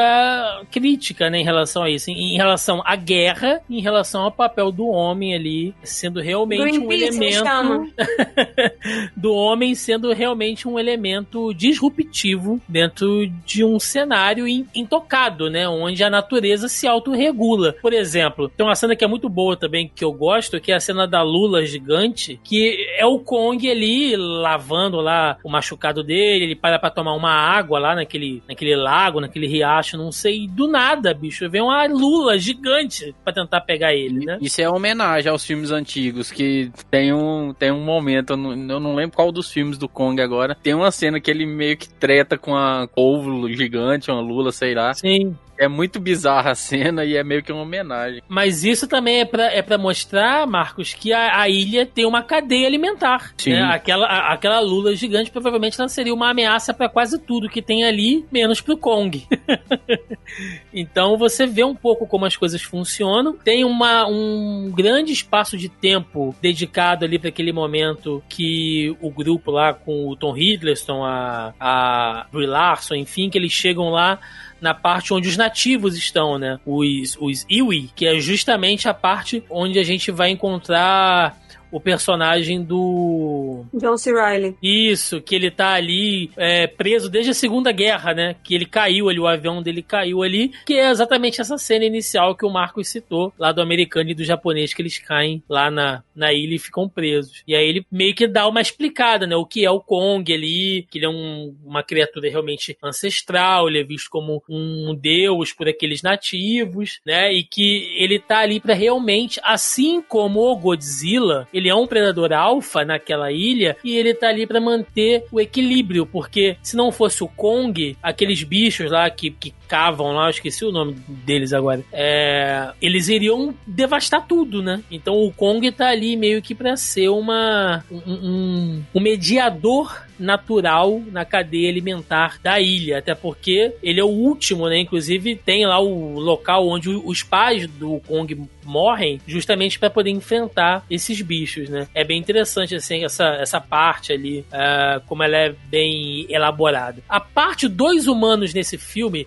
talvez porque os atores são muito bons, sim, ajuda muito, né? Mas ela é muito bem escrita. Você não não fica de saco cheio, né? Você não fala, ah, porra, mostra logo o bicho. Você tá comprando aquela ideia das coisas que estão acontecendo. É, porque aí, na verdade, foi uma coisa melhor sintetizada. Eles viram o erro do primeiro filme, não vamos matar o ator principal, né? Eles aprenderam a lição, não vamos matar, sei lá, o Samuel L. Jackson, por exemplo, ou o John Goodman. E aí eles fizeram essa, mas assim, eu acho que é ele é. Ai, qual é a palavra que eu tô procurando? Equilibrado. Existe um equilíbrio muito melhor do que no filme do Godzilla, e não tem como não fazer essa comparação, já que eles estão todos interligados de alguma maneira, né? E eles têm essa sequência mesmo, por mais que sejam monstros diferentes, eles têm essa sequência, eles são interligados. Tem um equilíbrio muito melhor da construção e do sentido do monstro dentro é, desse plot aí, dentro desse enredo, né? A gente tem ali os humanos, como eu falei, a parte do John Goodman e do assistente, o resto da galera não faz ideia do que, que é aquele lugar, né? O que, que é essa ilha, o que, que eles fazem ali. Ao passo que eles começam a aprender, quando eles se dividem e eles precisam, né? Eu, eu acho que tirando eles dois, o Samuel L. Jackson sabia também o que, que era, né? Então, assim, eles já têm mais ou menos uma tática de um direcionamento do que, que eles vão fazer para poder sair da ilha com vida, né? E, as, e aí eles Fala começam. assim, que o Samuel Jackson sabe o que, que esperava eles lá, é isso? Eu acho que sim. Não, sabia que chega- alguma ameaça. Não, ele sabia Não. que tinha alguma ameaça. ele Não, não não sabia, o que, que sabia. era. Sabia Ele não, chega- ele fica puto. Ele fica Ele- puto, aí ele vai atrás do John Goodman que tá sozinho Não, lá é na verdade. frente, ele pega a arma, aponta pra ele e fala, agora você me conta tudo. Aí É. é o que o cara fala pra ele. Ah, é, depois que derruba o helicóptero, não é? Isso. Tá. É, mas assim, o que eu quero dizer é que a reação dele, consertando agora meu raciocínio aqui, porque eu lembrei qual é a cena que vocês estão falando, a reação dele é do tipo, tá, a gente já tá aqui, então eu vou desempenhar o meu papel já que eu fui pago pra essa porra. Mais ou menos isso, né? Porque como ele fala com a Brie Larson, o Marcos pontuou isso, ele sente falta da guerra. Isso. Ele, Ele, ele, sente ele é o... falta da guerra. Ele é, o, ele é o, o- o doido da guerra. Não é o doido da guerra, mas qual é a palavra que se diz? Não, ele é o sequelado. Ele É é, o cara de guerra. Ele quer, assim, tem, tem uma, tem uma passagem, logo no início do filme, quando o John Goodman tá indo, ainda formando a equipe, você vê que ele, que no caso o Samuel Jackson, que é o coronel Packard, né? Ele tá sentado lá no escritório dele e ele tá triste com o fim da guerra. Você vê que ele tá triste, ele tá chateado, ele queria continuar aquilo ali, porque é o que ele gosta de fazer, entendeu? É porque ele foi treinado, é onde ele se sente bem. É, gente, Então- lembrando que a guerra, né, no caso, não lembro se, era, se ele participou da, era da Segunda Guerra ou era do Vietnã? Vietnã. Lembrando que a guerra do Vietnã levou 30 anos, então assim. E, assim, e ele tá naquela loucura ali, e quando ele vê um novo desafio, ele fica obcecado. E tanto é que eles conseguem lá na- no, no- quando eles estão entre os nativos, eles consertam aquele avião que vira meio um barco depois, né? E eles É um têm tudo pra, é, eles têm tudo para poder ir embora. O Tom Hiddleston fala, olha, daqui a tantas horas no norte da ilha vai pousar o nosso O resgate. resgate e a gente pode ir embora. E o Samuel Jackson fala assim: pau no seu cu, a gente vai atrás do macaco.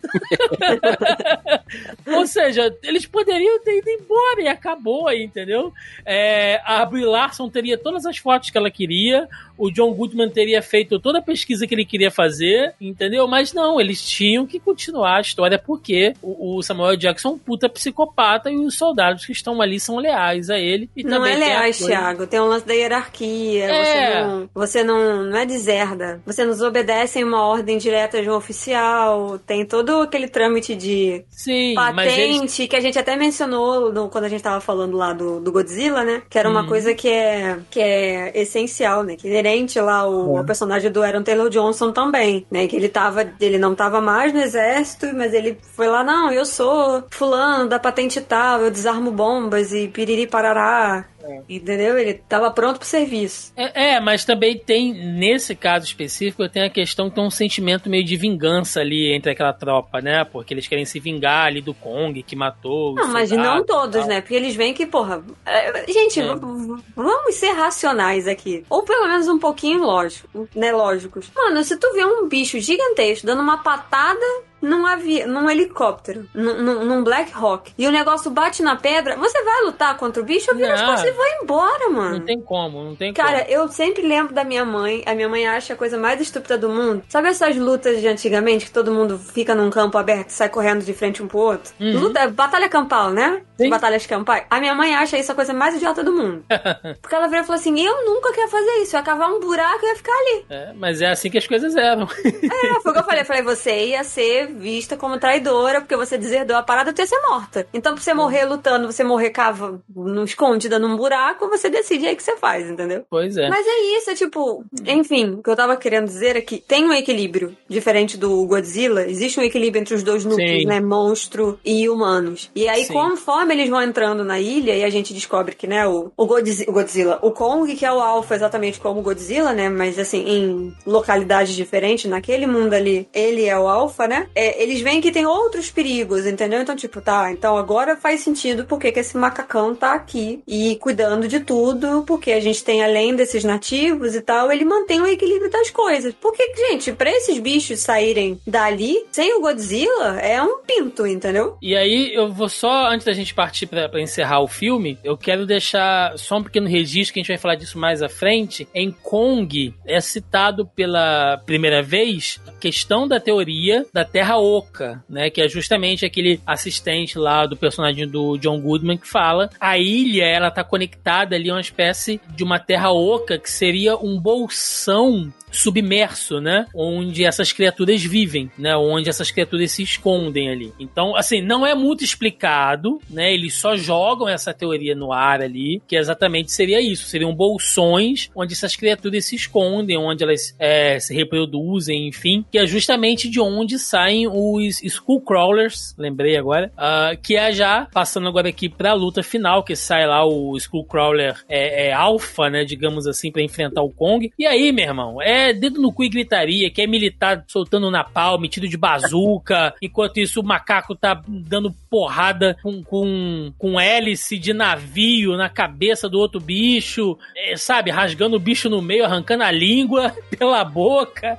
É uma loucura o final desse filme. E aí eu queria deixar aí pra, pra vocês as considerações finais de Kong, Ilha da Caveira. Marcos Lázaro. Vai, é o que eu disse aquela hora, cara. Queria um bichão? Tá aí o bichão. Esse filme pra mim é, acho que até agora é o melhor. É o melhor filme desse monstro verso aí, Monsterverse, se- como vocês pedirem. Pra mim é o melhor porque ele é o mais, é o que é mais clara, como eu acho que já foi falado, as intenções dele são mais claras, as cenas de batalha, é, a produção dele, né, visual, é, o CGI dele é bom. Eu acho que é um filme assim bem redondinho, acho que é o mais redondinho de todos. Cara, eu concordo com o Marco. Tirando a proporção do macaco que tá mal feita, e eles consertaram pro Kong vs Godzilla, ainda bem. Tirando essa proporção aí, eu vi em IMAX e, nossa, foi muito foda. É uma outra experiência, assim. A fotografia do filme é muito boa. A computação gráfica que em Godzilla era um cocô melhorou 100%. É, a parte dos humanos, eles conseguiram ter um sentido, um direcionamento melhor do que, tipo, vamos só perseguir esse macaco. É bem, é bem redondinho, assim, o filme. Ele é muito legal dentro da proposta que ele, se, que ele tem ali. Ele é muito bom. Ele realmente é muito bom. Pois é, então o filme, ele teve lá o orçamento de 185 milhões, né? Faturou aí 566 milhões, então um sucesso. Eu também acho que é o melhor aí da, da franquia, digamos assim. E vai dar sequência lá dois anos depois, em 2019, com Godzilla 2, o Rei dos Monstros. Já enviamos a equipe G para começar a evacuação. Doutor Serizawa, chamada no canal de emergência vinda da Isla de Mara. Atenda.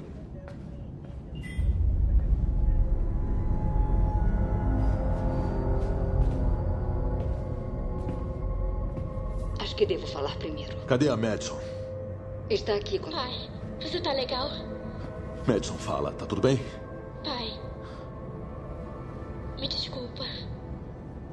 Não precisa pedir. Tudo bem, filha, tudo bem. Desculpa mesmo. Ela está bem, Mark, confie em mim.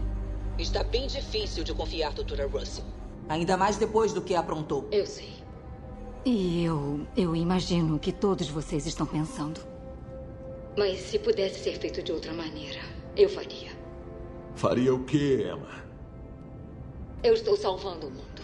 Como? Libertando esses bichos? Isso não faz o menor sentido. Por mais incrível que pareça, faz sim. Escuta, Mark. Depois que nós perdemos o Andrew, eu jurei que a morte dele não seria em vão. Que eu acharia uma resposta. Uma solução para os titãs estarem acordando. Depois de me aprofundar, eu percebi que eles estão aqui por uma razão. E apesar de todos os anos que nós passamos aqui tentando detê-los, nunca ousamos encarar a verdade. Que verdade é essa? Os humanos têm Sido a espécie dominante há milhares de anos e olha só no que deu. Superpopulação. Poluição. Guerras. A extinção em massa que tanto temíamos já começou. E nós somos a causa. Nós somos a infecção. E como qualquer organismo vivo, a Terra produziu uma febre para lutar contra essa infecção. Seus donos, originais e por direito. Os titãs. Eles são parte do sistema de defesa natural da Terra. Um jeito de proteger o planeta e manter seu equilíbrio. Mas se os governos tiverem permissão de contê-los, destruí-los ou usá-los para guerra, a infecção humana vai continuar a se espalhar. E viveremos para ver o nosso planeta perecer. E nós também. A não ser que possamos restaurar o equilíbrio. E o que vai sobrar se você fizer isso? Um mundo morto, desolado e infestado de monstros? Não, Dr. Stanton, vai ser exatamente o oposto. Assim como um incêndio florestal revigora o solo, ou um vulcão cria terra nova, temos visto sinais de que essas criaturas farão o mesmo. São Francisco, Las Vegas, aonde os titãs vão, a vida segue, ativada pela radiação deles. Eles são a única coisa que pode reverter a destruição que nós causamos. Eles são a única garantia de que a vida vai prosseguir. Mas para isso acontecer, nós temos que libertá-los. Você está matando o mundo. Não. Porque, por mais difícil que possa ser, eu garanto que a humanidade não será extinta. Usando Orca, vamos voltar a uma ordem natural. Uma ordem esquecida de coexistência em equilíbrio com os titãs. Os primeiros deuses. Este é um caminho muito perigoso. Você está mexendo com forças além da nossa compreensão, está jogando com a vida de bilhões. E você está jogando com o que, Serizawa? A monarca não funciona. Ela está por um triste ser fechada por um governo cujo único objetivo é erradicar as criaturas. E se isso acontecer, quais serão as nossas chances? Você perdeu completamente o juízo. Primeiro pôs a vida da nossa filha em perigo e agora resolveu decidir o destino do mundo. Só faltava essa. Eu não poderia estar mais sã e a Madison não poderia estar mais forte. Depois que perdemos o Andrew, eu treinei ela para sobreviver. Pelo menos agora ela vai ter a chance de lutar. Chance de lutar? Você tá ouvindo o que você tá dizendo? Nem tudo é matemática, Emma. Tem coisas que nós não podemos controlar. E tem coisas das quais não podemos fugir. Isso não vai trazer ele de volta pra gente.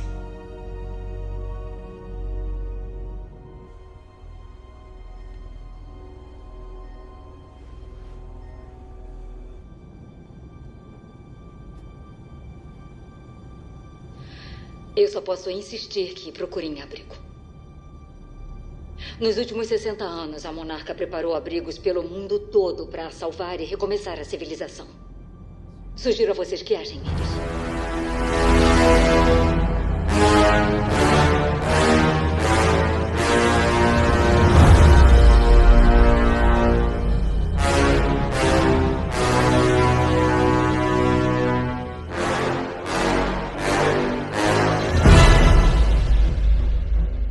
Meus amigos, Godzilla 2 chega ali com um elenco interessante também, né? A nossa eterna Eleven, Millie Bob Brown, o Kyle Chandler, Vera Farmiga, Ken Watanabe de novo, né? Então tem uma, tem uma galerinha ali, tem o cara lá dos lá do Game of Thrones, lá o Lannister, o Charles Dance, né? Então tem uma galera ali também de, de, de, de peso boa, né? Tem a Zhang Ziyi, não tem? Tem, tem. Tem ela é- a, a menina do, do Shape of Water. Como é que é o nome É dela? a Solly Hawkins. Isso, Ela Sally tava no Hawkins. primeiro também. Assistente do Ken Watanabe, porra. Sim. Não, é porque a- as- os personagens nesse filme são mais claros na minha mente do que Godzilla, entendeu? Sim. O primeiro filme. Por isso que eu lembro mais de alguns. E aí, gente, Godzilla 2 ele já começa, agora sim, é, é o filme que tem o roteiro, eu não vou chamar de complexo, porque não é complexo, mas é o roteiro mais rico de informações. Intrincado. É, é, assim, não- ele é intrincado, mas ele é o que te explica melhor esse universo, porque você já teve um filme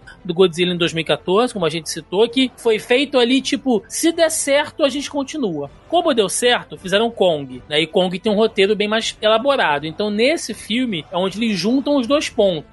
Antes. Eu penso assim, eu filme. acho que assim, se fosse pra seguir o curso natural das coisas, o Godzilla vs Kong seria no lugar desse Godzilla 2. Só que aí eles pensaram, cara, a gente errou em tanta coisa no primeiro que vamos, vamos tentar melhorar um pouco a imagem do Godzilla, literalmente a imagem. é, é, do vamos, vamos estabelecer esse universo como ele funciona, É, né, Marcos? é. Qual o papel do Godzilla nesse mundo? E aí o filme ele já começa mostrando como é, é, quais os efeitos do filme lá de 2014. O mundo ainda tá é, é, se preparando. Você vê que diversas cidades construíram abrigos anti-kaiju ou anti-titãs. Né? Você tem políticos ali convocando a diretoria lá da Monarch pra meio que se apropriar deles, né? Tipo, olha, agora organização, a empresa, enfim, vai fazer parte, vai ser uma divisão das, das Forças Armadas, dos militares, da ONU, enfim, porque a coisa tá chegando num tamanho, né, numa proporção realmente monstra. Por quê? Passam-se cinco anos, a empresa cresce, eles essas bases pelo mundo inteiro, porque começam a identificar outros monstros, né? Após o Godzilla e o Muto, eles começam a achar monstros adormecidos pelo mundo inteiro. É, o personagem do Kyle Shender pergunta ele- pro Ken Watanabe um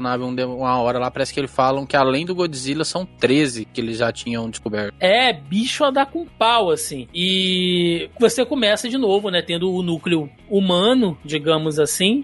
Que é ali com a Vera Farmiga, o Kylie Chandler e a Millie Bob Brown, que é uma família que acabou sendo destruída, né? Porque eles tinham mais um membro, tinham um, um filho caçula, que foi morto du- durante a luta do Godzilla com o Muto lá em 2014. E a família meio que se dissolveu ali. O, o personagem lá do Kylie Chandler, né? O, o pai acaba ah, se envolvendo com, com álcool, né? Enfim, a- eles, ele- eles racham, né? É um trauma que racha ali aquela, aquela família. Mas a personagem lá da Vera Farmiga, a doutora Emma, ela continua trabalhando lá na Monarch e eles estão desenvolvendo. E, e- e ela tá lidando diretamente com a Motra.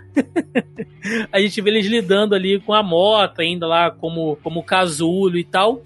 E tudo gira em torno de um projeto, que é o projeto Orca, que é, um, que é exatamente aquilo que a gente falou, lembrem, né? Que a gente citou Uhum. lá no filme de 2014 com o Brian Cranston, que é de você usar, como é que eles chamam, gente? Biofrequência. É um sonar, não é? É, tipo É. um sonar. É, mas eles, eles dão um nome específico, tipo biosonar, biofrequência, alguma coisa assim, que cada um desses bichos emitem, então eles modulam essa frequência para tentar se comunicar. É o que a Então, Dory fala lá no Procurando Nemo. É.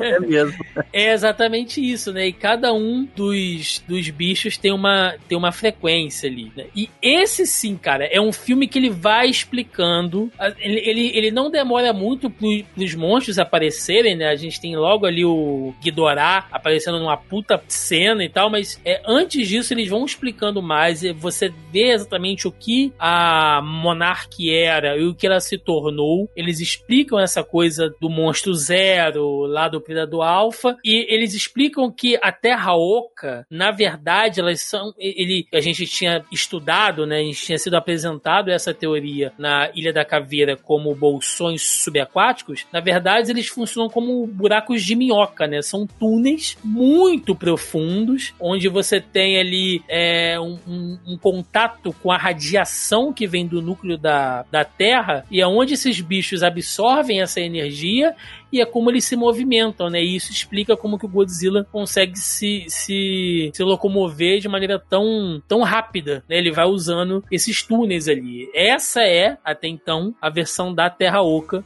que é dada. Eu acho que a coisa começa... Mas o, mas o cientista que fala isso, ele fala assim de uma teoria, de uma hipótese que um, que um cientista tinha falado. Não confirma. Mas o é filme, mas o filme confirma isso depois, Marco. O filme Mas lá ele vai embaixo, além, além da parte de água, tem a parte sem água também lá embaixo. Então, mas eles vão confirmar isso depois, que é, é o que eles falaram, uma espécie de bolsão, uma espécie de túnel, entendeu? Até porque muitos desses bichos, desses titãs, eles não são aquáticos. Pois é. Então você tem espaços ali onde eles vivem, entendeu? Só que é muito, é muito profundo, como se fossem tocas mesmo, né? Eles É são um monstro como um monstro como o Rodan mesmo, que aparece nesse filme, inclusive, que até é Tá muito... dentro de um vulcão. Então, eu, eu tô falando, mas como que ele entraria lá, sabe? Tipo, que ele é um bicho que voa, ele é tipo um pterodáctilo da vida. Sim. Como ele entraria lá? Sim. E aí tem toda aquela cena lá que não entende bem, né? Se são os terroristas ali que estão tentando tomar a base lá onde a doutora Emma tá com a Emily Bob Brown, enfim. É, eles falam, eles falam que esses terroristas roubam DNA dos monstros pra vender É. no mercado negro. Só que porra nenhuma, né? A gente descobre depois, na cena lá do. lá quando eles libertam o Ghidorah, que ela que tá por trás da porra toda, né? Ela é o que a Melissa pode se tornar um dia. Uma É, ela fala da Melissa, com É.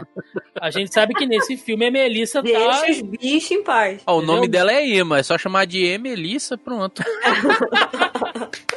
Então, assim, a Emelissa é a grande cérebro por trás ali de tudo. Ela que bolou tudo, porque é, ela, assim, aí eu não sei se ela ficou loucaça com a morte do filho, ou enfim. Ela entende, tipo, que na verdade a ameaça são os humanos, né? E Mas bichos- é, gente. Sim, só que ela quer Ah, agir do ficou pior loucaça. jeito. Não, eu acho que ela ficou meio loucaça. Eu acho que ela ficou meio Eu loucaça. acho, não, agora falando sério. Eu acho que quando você falou, é, só vou dar uma de Danny, deixa eu voltar rapidinho. Não, sem sacanagem. Eu acho que esse filme é o que eu tenho menos lembrança, assim, do- dos, dos fatos. Eu, inclusive, deveria ter assi- reassistido pra gravar esse Assisti ele podcast. agorinha.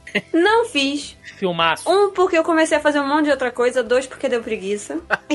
Eu tô falando, eu tô- gente, eu sou sincera, vocês sabem disso. Eu realmente Melissa queria teve- assistir. Mas assim. Melissa teve uma preguiça monstro, né? Pra assistir o filme. Nossa. É bem isso, eu fui dormir. Eu literalmente, no tempo que eu poderia estar vendo esse filme, eu fui tirar um cochilo. Porque a minha ansiedade começou a bater, eu falei, foda-se, vou dormir um pouco. Se o Godzilla pode, por que você não, né, Mel? Né? Fui hibernar, me deixa. É... E aí, porra, uma coisa que eu gosto desse filme, que são poucas coisas que eu lembro, então assim, me ajudem nesse processo, é esse lance que o Thiago falou de que as coisas começam a se conectar, né? A gente vê o, o famoso efeito replay, que é aquele que é quando você joga pedra na água e vai formando aquelas ondas. Ou seja, que o, é, a primeira ação vai dar consequências. Ou seja, o, o que aconteceu com Godzilla no filme de 2014 tá tendo impacto nos outros filmes. Esse é o famoso efeito replay, né?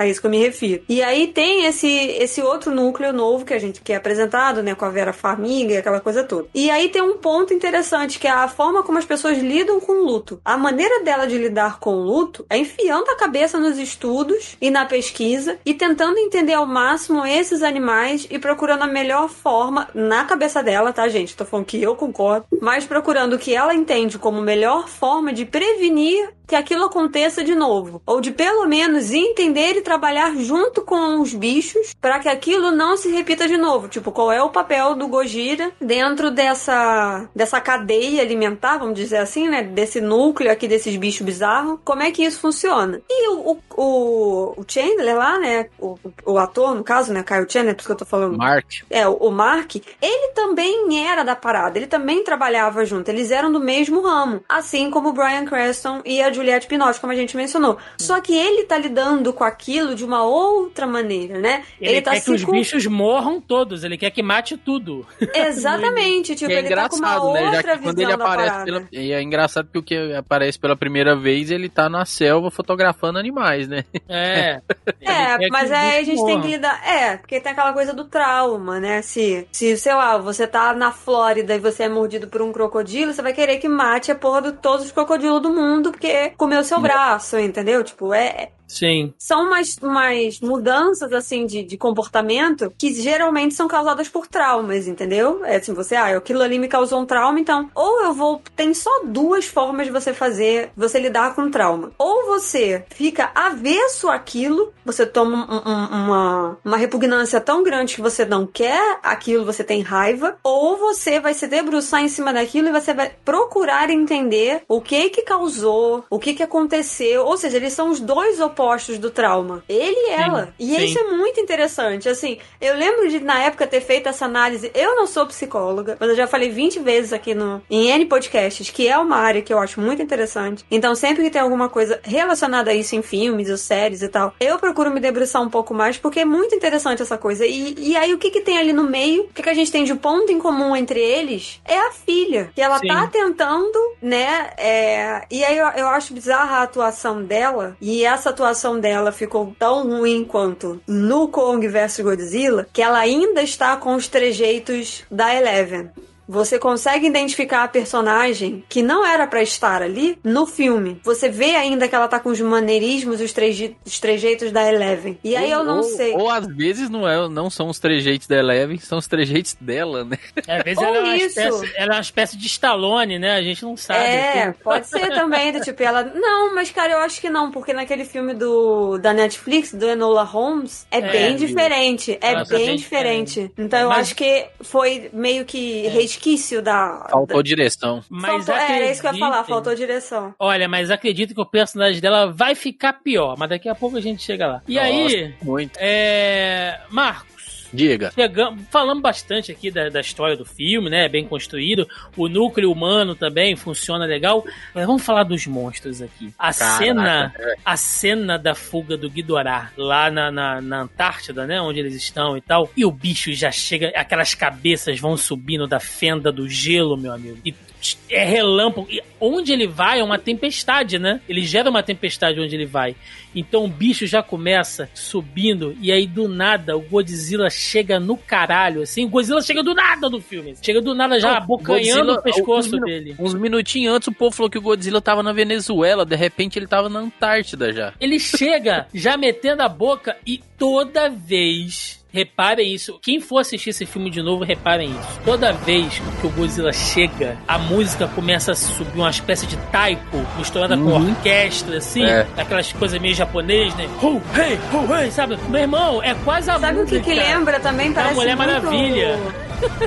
Não, sabe o que que lembra? Parece muito do, do Pacific Rim. É? Quando Sim. vai aparecer os kaijus, fica... Tana, Sim, te tana, empolga. É, a parada É. tem, uma, tem um crescente assim Pacific foda. Rim bebeu foi disso aí, dessa fonte. Cara, é aquelas. Quando começa a tocar aquele som de taiko, eu já me ajeito na cadeira e falo: agora o pau vai comer, hein? E é engraçado, a né? Porque vai o comer. Kong, quando ele vai soltar rajada de energia nas outras três. Kong não, o Kong não solta É, rajada de energia. Godzilla. Quando ele vai soltar as rajadas, geralmente ele mira na cabeça. No Ghidorah ele só mira no peito. É, porque tem três cabeças, ele mira no meio, né, Marcos? Onde acertar tá bom.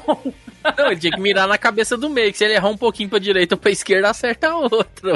E o Ghidorah, ele tem aquela cabeça de, de dragão, né? Mas ele é meio que ali. é, é, você vê que as cabeças interagem entre elas. Uma tenta é, meio que comer, assim, os Parece que humanos que cada estão uma tem uma ali. personalidade diferente, né? Sim, tem uma que desce, assim, ela, ela se abaixa, né, pra poder comer os humanos que estão ali. Aí vem uma outra, dá tipo uma porrada nela, tipo, ô, agora não. a gente tem coisa pra fazer. É Né? engraçado porque o Ghidorah, quando ele, ele ganhou o primeiro filme nos anos 60 dele primeiro, né? Antes dele Uhum. encontrar com Godzilla, acho que é 61, se eu não me engano. Ah, e o, povo, o nome do filme dele era Ghidorah, o monstro tricéfalo. É, que, que título maravilhoso. É, e aí tem aquela pancadaria toda ali na, na- ali na Antártida, né? E ele foge, o, ele, dá, ele dá um pau no Godzilla ali também. Muito. Godzilla, né, leva uma coça ali, ele foge e aí eles acabam né, revelando o Ghidorah é meio que uma lenda proibida, né? Que diversos povos da antiguidade já relataram ali e tal. Aí tem aquela coisa do núcleo humano, né? Pra dar uma embasada e explicar o bicho, porque o papel dos humanos em todos esses filmes de monstro é você explicar o bicho. É, Da eles, onde o falam bicho que ele é, eles falam que ele é alienígena. E aí fala que ele é alienígena, justamente, né? Que ele é alienígena. É, e ele causa um efeito. Sempre os humanos, né? O papel te dá um contexto na parada que às vezes, às vezes não precisa. Pois é, e aí Não, mas ele. é legal saber que ele é alienígena, por isso que tem essa coisa dele ser, dele agir diferente e ele incomodar tanto os outros monstros, né? Eu acho legal acho essa informação. Sim, não, não tô falando que é ruim. Tô falando tá. que às vezes, tipo, tá brigando e aí de repente para e fica, não, porque ele é Ah, um sim, alienígena não, é, e é tal.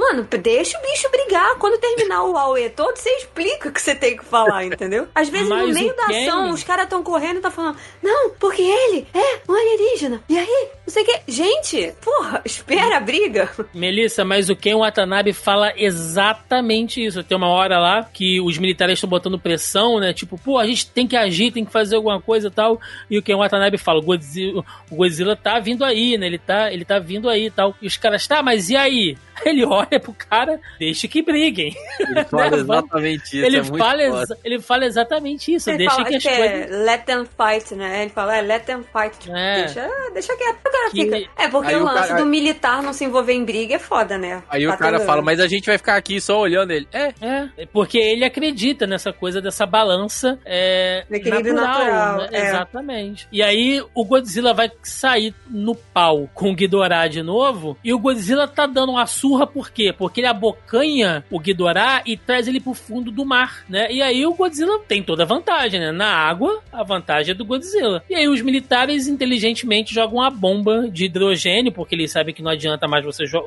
usar uma bomba nuclear, né? Eles jogam ali uma bomba de hidrogênio na expectativa de matar os dois bichos e quem se fode é o Godzilla. né?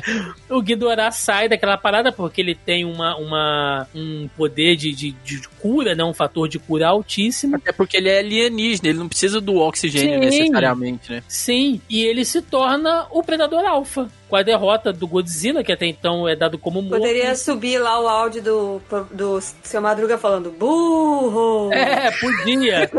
Podia. Quando eles exatamente. jogam lá o, lance Aquela do hidrogênio, cena- alguém aperta o botão e fala burro. Aquela cena que o Ghidorah sai aquela hora e ele para e ele olha pra cima e dá aquele urro. Mano do céu, que cena bonita, cara. Sim. Aí todos os monstros no mundo vai saindo, assim. Que sequência foda aqui. Sim, e aí a gente vai, vai Eles ver estão depois. honrando nada, eles estão falando foda-se! Chegamos! Estão gritando, macho escroto. É. Enquanto isso, a Motra tá lá no casulo dela, né? Tá, tá lá se desenvolvendo. E o próximo bicho que a gente vê despertar é o, justamente o Rodan, que o Marcos citou. Ele sai de dentro de um vulcão. E aí a gente vê um combate aéreo do Rodan com os caças, que é muito da hora, assim. Ele vai girando. E o- ele, ele- e o- é engraçado que o papel do Rodan nesse filme é igual em todas as aparições do Rodan nos filmes lá dos anos 60, 70. Ele é um coadjuvante de luxo. Ele nunca foi o vilão principal do Godzilla. Nunca. Ele É, sempre ele- aparece um pouco. É, ele, ele tenta enfrentar o Ghidorah, leva um pau, né? E aí ele meio que se ajoelha, assim, né? ele meio que presta uma reverência, mostrando que agora o Predador Alpha é outro. E ele, inclusive, vai ficar ali de capacho, cara. Ele vai ficar de segurança do Ghidorah. Total. Porque lá na cena final a gente vê coisas acontecendo. E aí vem justamente, né, essa resolução meio maluca, que eu falei com o Marcos aqui agora há pouco da questão lá da Terra Oca, por quê? O mundo vai acabar, meu amigo. Os monstros acordaram, tá todo mundo maluco, entendeu? Os bichos estão super agressivos por causa da influência do Ghidorah. E aí, Não só do Ghidorah, como aquele sonar lá também, né? Da a orca lá, o aparelho lá também, né? Que tá ligado, né? É, mas tem uma hora que eles até falam, tipo, ah, a gente nem precisa mais disso aí, cara, porque a merda já aconteceu, entendeu? Já, o, o, o efeito que a gente queria já foi desencadeado. Então agora é, é foda-se, entendeu? É dedo no cu e gritaria e se protege. Aí e a gente descobre, né, que o Godzilla usou as últimas forças dele pra esconder, né, lá dentro Sim, da Terra, né? Sim, e aí a questão da Terra Oca, que a gente tava falando, que ele vai para aquela, é, aquela rede de túneis subaquáticos, que o personagem do Ken Watanabe vai se sacrificar para ativar uma, uma ogiva para dar energia a ele, né? E aí a gente vê que realmente são povos super antigos, super ancestrais, que já prestavam essa referência, essa, ou melhor, essa deferência, né? Ao Godzilla, A enfim. única cena boa do Ken Watanabe, velho, ele põe a mão nele e fala, adeus, meu bom amigo, nossa. É, é muito da hora, com, com aquele relógio parado, né? Pois é, que era Que do pai tem- dele. que parou justamente no ataque de Hiroshima, né? Que tem a ver, com- de novo, com a questão da ameaça nuclear é, enxergada pelos japoneses, enfim. E aí, meu amigo, o Godzilla leva uma bomba ele chega virado no caralho, Marco. Ele volta vermelho, velho, literalmente.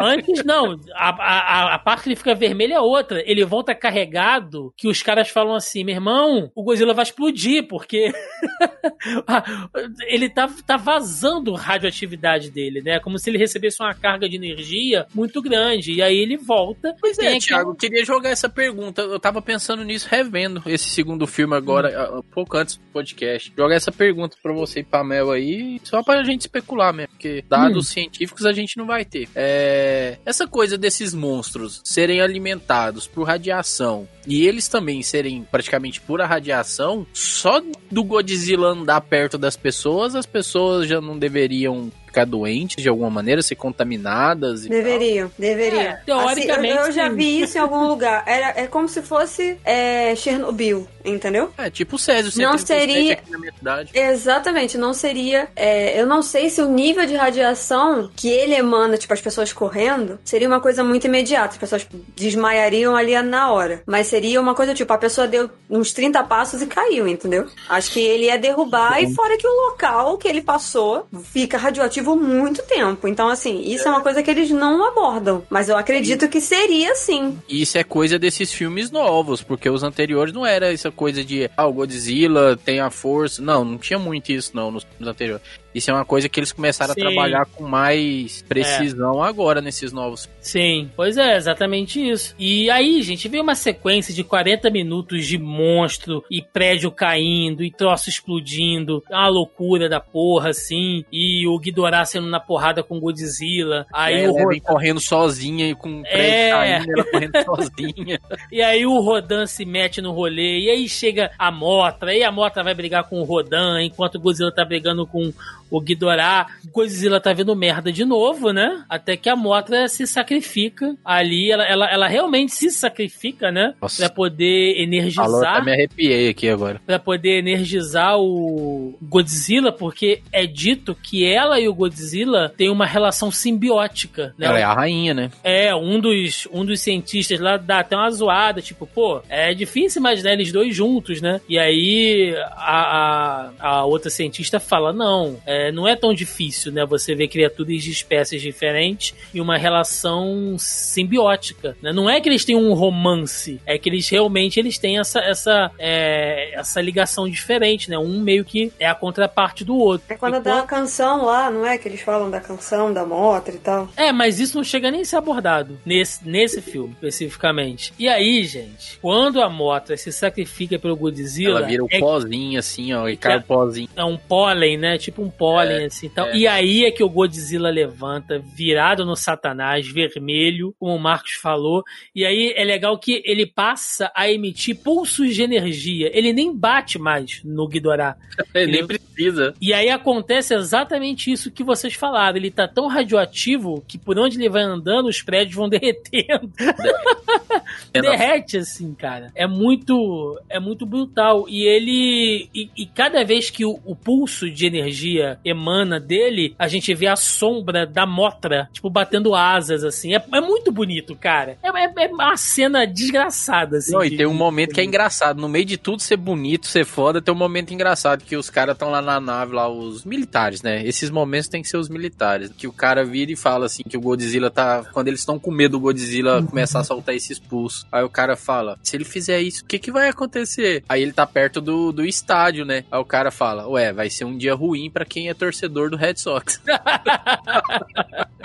É, ele tem umas piadinhas, esse negócio meio, meio cretino e tal, e no final tem o sacrifício lá da, da médica, que é a redenção do personagem. Mas nesse ponto, gente, ninguém liga mais. Ninguém liga mais pro que os humanos estão fazendo, entendeu? É, é, é só os monstros sendo na porrada.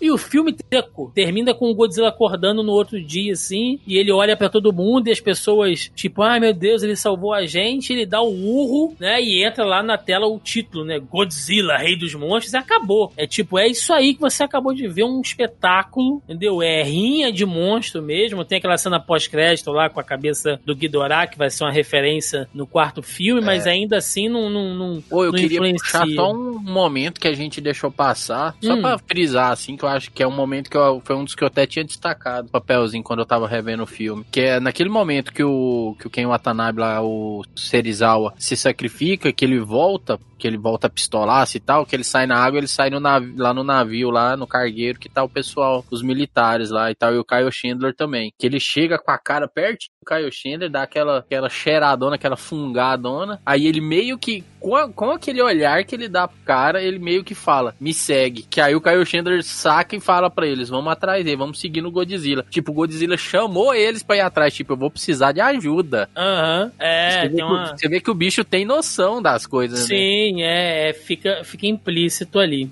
Considerações finais, Godzilla 2, Melissa Andrade? Cara, eu gostei dos monstros, óbvio. Triste que o Watanabe se sacrificou, mas tudo bem. E, né, Vera Farmiga seja minha amiga.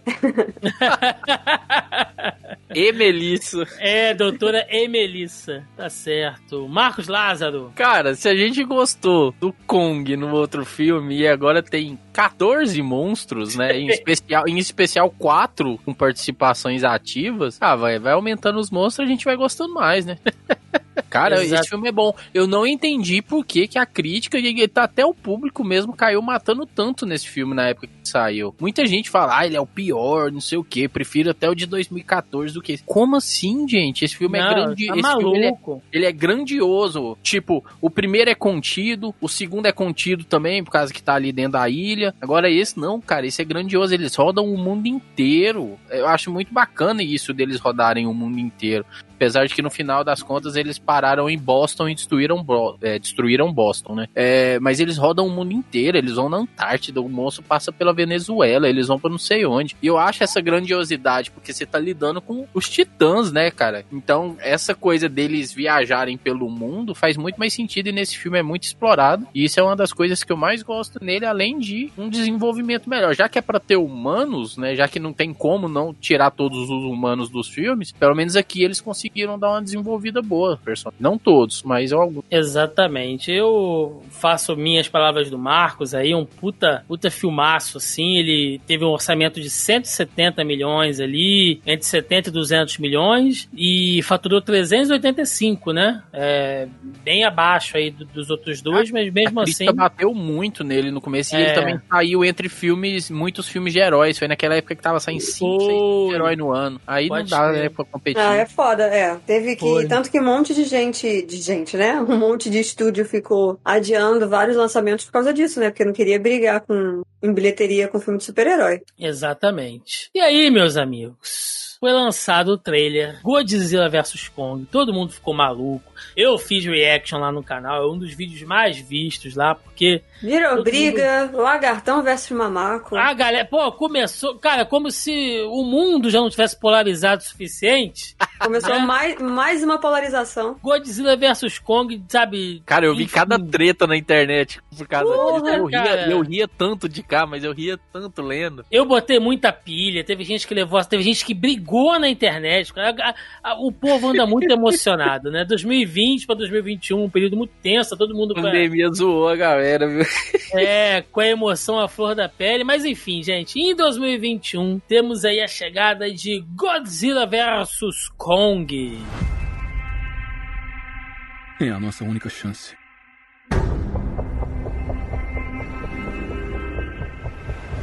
Temos que arriscar.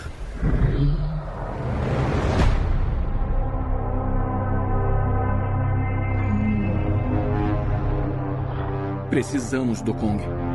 O mundo precisa dele para impedir o que virá. E esta criança é a única com quem ele vai se comunicar. Sabia que eles tinham uma ligação. Ela não tinha pra onde ir, então. Eu prometi protegê-la. De alguma forma, eu acho que. Kong fez o mesmo.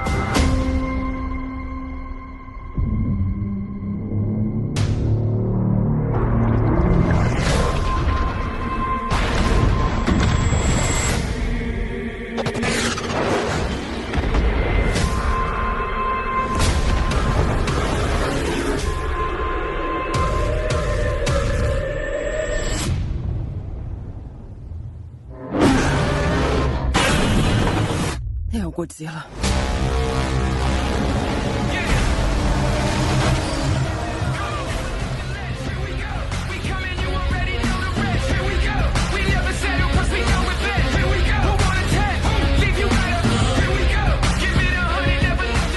Olha, Ela até respirou pra falar agora.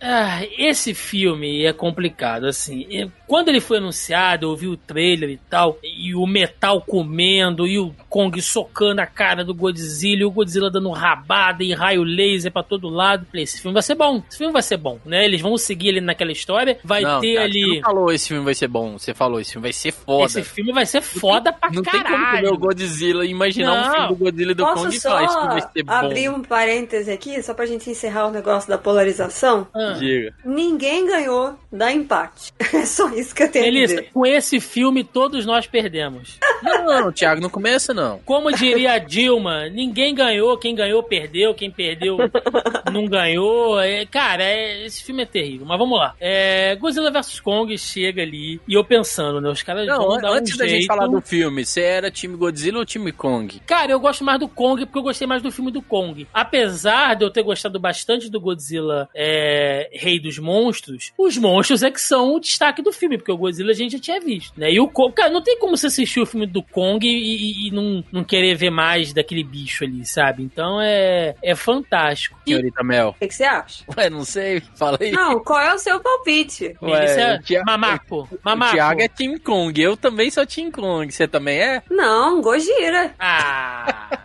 Gente, eu comecei esse podcast falando do Tokusatsu. é E verdade. de coisas de, de, de, de monstro e do universo japonês. Como que eu seria Kong? Não tem como, gente. É verdade, é verdade.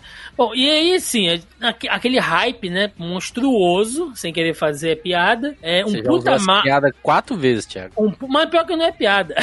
um, pu- um puta marketing feito em cima, né? E a galera, o próprio boca a boca, o público comprou a ideia. Essa é a verdade. Pena E que não tem cinema pra gente ver, né? Cara, acho que não, foi até bom. É, e aí você Ah, mas olha só. Ah, Thiago, vai pentear Mesmo- macaco, Não, é ruim. Eu, eu ia Mas olha só, putaço. Mesmo em negócio meio à pandemia e tal, é, esse filme, né, o, pro Thiago aí, que não viu o lado bom, mas assim, esse filme deu um, um certo alívio pro, pros cinemas, tá? Porque faturou quase 50 milhões, assim, em bilheteria. Sim. E pro momento que a gente tá, é muito bom, entendeu? Pra não Ele fechar estre- cinema ele e tal. na China, né? E a China bombou lá. É, então assim, é bom porque, né, a galera tá precisando de um, de um incentivo econômico aí, então é bacana. Ah, nesse, nesse, nesse momento que a indústria tá passando fome, né, cara? Qualquer pão duro que você dá, porra, a galera Meu abraça, Deus assim. do céu. Mas aí o filme, ele já chegou, cara, e eu pensei, meu, deixa eu ver quem é que tá dirigindo esse filme, porque os outros foram muito bons, né? E aí eu fui lá ver, Adam Wingard. Adam Wingard é um cara que não tem muitas coisas no currículo dele, não, mas as poucas coisas que tem, dentre elas, tem aquele Death Note da Netflix. Terrível. Que, que é assim. É um aborto cinematográfico, cara. É, é- é- alguém cagou o roteiro daquele filme. Só não digo que é o pior live action porque existe Dragon Ball Evolution, que é pior ainda. Olha, e, e pau a pau, hein? É, de- nossa, é uma briga de, de, de foice cega no escuro que não dá pra saber quem é pior ali, cara. É terrível. Mas eu pensei, mano, não, não tem como dar errado, porque já, já tá tudo construído, né? Já tá tudo feito ali, já tá tudo. é, já tá tudo montado. Os personagens já foram introduzidos, o universo já foi estabelecido, você já sabe ali como as coisas funcionam, as regras de física, que por mais que seja um filme fantástico, né, com monstros gigantes e alienígenas e tal, você tem conceitos é, científicos, entre aspas, que já foram estabelecidos e que enriquecem o filme. Porque senão você faz um clipe, gente, sei lá, de Ô, uma Mel, hora de Mel. se socando. Mel, Eu. nos outros filmes o Thiago fez uma sinopse antes de falar do filme. Agora ele já tá batendo o filme sem nem fazer uma sinopse. Não, Vou- porque o filme não, não tem sinopse. O filme começa com a reunião lá da, lá da Monarca, lá os caras falando, tipo, olha, bagulho é o seguinte: é, tá dando merda aí, o, o Kong tá dentro dessa, desse viveiro. Eles constroem um viveiro pra esconder o Kong por causa Pra daquela. quê, gente? Por causa da, daquilo que a- acontece lá no. no Ah, é uma crítica no- que eu tenho, viu? Porque no Rei no, dos Monstros. no Godzilla 2, quando o Ghidorah chama todo mundo e todos os monstros vão, por que que o Kong não foi? Porque ele tá isolado na porra da ilha, cara. A, a- a ilha, ela, ela é isolada. Ela é uma espécie de. Ele- Eles falam isso, né? No filme do Kong. Ela é um, o ponto mais próximo da tal da Terra Oca. Ela não é um. um- ela divide meio que os mundos, vai, vamos colocar. É, a gente até vê que no. Kong lá, quando eles vão entrar dentro da área da ilha, tem um, tipo uma... Uma tempestade que energia. forma uma barreira, é. É, parece, parece WandaVision, que parece que a Wanda criou uma Sim. redoma lá. Então, assim, o Kong já estava isolado. Assim como é, o Godzilla nunca foi lá. Verdade. Entendeu? O Kong já estava isolado lá. E aí os caras falam: não, a gente tem que fazer uma redoma aqui na ilha pra poder proteger o Kong, que até então nunca tinha sido ameaçado de porra nenhuma. É, é- é- é totalmente assim, foda-se. A gente só botou esse pretexto aqui pra fazer essa redoma. Aí bota aquela menina surda, que ela é a última descendente Surda lá não, dos. Thiago. Isso é ofensivo. Ele é deficiente auditivo. A deficiente auditivo. E me desculpa, eu tô um pouco alterado. E aí, cara, Percebi. ela, ela, ela seria a última sobrevivente lá daquela tribo dos Iwi, que eram aqueles nativos que a gente viu em Kong, Ilha da Caveira. Por quê? Por quê, Marcos? O que aconteceu Porque o quê? com os nativos? O que aconteceu com os nativos? Ué, a personagem da Rebecca Hall fala que teve uma forte tempestade que atingiu a aldeia deles. Ela foi a única sobrevivente. E que, como o Kong tinha uma relação muito boa com, com os aldeões lá, os indígenas, ele meio que se sentia na obrigação de cuidar da menina. É a explicação mais foda-se de tudo, assim, cara. É- deu, uma, deu uma chuva, morreu, geral. Acabou. É isso, cara. Não, mas no, no filme do Kong a gente vê que ele realmente tem uma relação boa com, a- com os indígenas. Não, sim, Marcos, mas Thiago, essa, essa galera Thiago, a morrer não gente faz o menor sentido. Thiago, você é do Rio de Janeiro, Thiago. Quando tem enchente aqui que a barragem desce, um monte de gente morre. Você não pode falar que Gente. chuva não mata os outros, não, porque mata. Eu sei, mas era um povo ancestral, eles já estavam vivendo naquela ilha há não sei Mas quantas não- centenas de anos. Cara, é muito Thiago, Mas olha o aquecimento global, extinguindo Thiago. Tá tudo, ruim, tá tudo. Mas a ilha tá isolada, a ilha WandaVision, Marcos, ela tá isolada do- da, da, da realidade, bicho. Não, não tem, assim. Mas ok, tá, beleza. Aí o Kong tá lá, isolado numa ilha isolada, sendo isolado por outras pessoas que também estão isoladas. Ah, Mas é um a- cuzão, aí- né? Puta que pariu. aí, cara, aí você O vai Kong começar... tá lá pra não passar corona pra ninguém. É, Ele que tá merda. certo. Imagina a pulga que tem no Kong, né, cara? O tamanho de um, de um, sei lá, de um hipopótamo. Nossa. E aí, você vai explorar o núcleo humano. E aí começa uma das coisas mais desgraçadas que eu já vi, que é aquele núcleo da Millie Bob Brown com Mano, aquele cara, do, precisava. com Não- aquele cara do, do mesmo podcast. Do mesmo jeito que o Aaron Taylor Johnson não voltou no Godzilla 2, não precisava dela. Principalmente o pai dela, que só aparece no início e depois uma cena no fim. Caralho. Que ele, praticamente, o pai dela, volta a trabalhar lá na Monarch, porque com a morte do Ken Watanabe, ele Monarch volta. já tá falida, né? ele volta a assumir. Sim, tem um negócio ali. É por isso que eu fiz a brincadeira na, na introdução do podcast, que eu não sei se seria bom comprar ações da Monarch, né? Mas enfim. Ah, e aí você tem essa tal de Apex Cybernetics, que é uma empresa que saiu do cu. Tipo assim, os caras têm uma tecnologia super avançada, estão envolvidos com a porra toda, parece até a Umbrella, né? Eles têm ramos ali com os militares, satélites, um monte de coisa, e até então, até esse filme, nunca foi citada, nunca foi mencionada, nunca participaram de nada, mas são uma empresa global mais poderosa de todas, assim, né? Ah, e aí você começa com esse núcleo horroroso, aquele cara do podcast. Mano, que personagem irritante, mano. E o ator é tão Mano, bom, né, cara? Mano, que personagem irritante. E a Millie Bob Brown, que até então. Gente, a menina, por mais que ela tenha lá os vícios de Eleven e tal, você vê que ela é. Ela tinha um pouco de conhecimento ali, Mas ela tá uma adolescente muito irritante, não dá não. Com os pais, né? Ela, pô, ela tava envolvida com a mãe, a princípio, naquela jogada né, ecoterrorista, né? Que a gente citou aqui, que, que foi o, o plot, né? Foi o subplot ali por trás do, do, do, do, do Rei dos Monstros e tal. Era uma personagem interessante. aqui, cara, ela parece. Mano, é- essas minas que acompanham blog de terra plana, assim. Ela bateu a cabeça entre um filme e outro. Não é possível, porque. Thiago, Não olha tem- tudo que ela presenciou, velho. Quando ela, ela- era no 2 lá, no segundo filme. o ranço cara. do Thiago tá muito grande, cara. Mano, ma- ela, ela começa o filme, não, eu tô ouvindo um podcast aqui muito bom do Olavo de Carvalho e tal, e aí o Não. cara falando um monte, Meu o cara Deus. fala um monte de merda, Marcos. O personagem, esse personagem é bom, Marcos? Fala pra mim, é bom Não, esse ele- núcleo? O, o- Como é que fala? Aquele núcleo ali não precisava estar no filme, fato. Mas, assim, como ela tá no filme, a personagem, dá pra você entender que a menina ficou com a cabeça um pouco zoada, velho. Olha o que ela presenciou, Thiago. Ela correu numa cidade sozinha, com uns 14 monstros na cidade, destruindo tudo, e ela correndo lá sozinha. Ela se escondeu na casa dela, que foi destruída. Ela ficou escondida dentro de uma banheira. A menina fica traumatizada. Ela viu a mãe dela morrer na frente dela, praticamente. A menina fica traumatizada. Ela Marcos, fica. se ela, se ela tivesse virado, ela, cara. se ela tivesse virado uma ecoterrorista, eu tinha aceitado. Mas a mina virou alguém que persegue teoria de conspiração na, na internet e vai atrás de um rastro de água sanitária, de um cara que toma banho de água sanitária. Cara, E o cara tava certo tempo todo, Thiago. Cara. Apesar de que, como eu reiterando, não precisava do núcleo no filme. Mas o cara tava certo no que ele Marcos, falava. tem um alívio cômico do gordinho engraçado, Marcos. É ruim esse núcleo, Aquele é ator, ruim aquele tudo. moleque, aquele moleque é um ator muito bom, por sinal. E- Não nada, filme. Não nada filme. funciona. Nada funciona. Nesse- Eles invadindo a base da Apex depois. Não, isso é terrível. Tipo, como? Como isso tá acontecendo, cara? Como é que eles estão fazendo isso? Tipo, não tem guarda, não tem segurança, a galera tá chegando aí. Não, gente, como que uma unidade daquele tamanho não tem câmeras de segurança? É uma merda. Eles foram parar em Hong Kong e ninguém viram.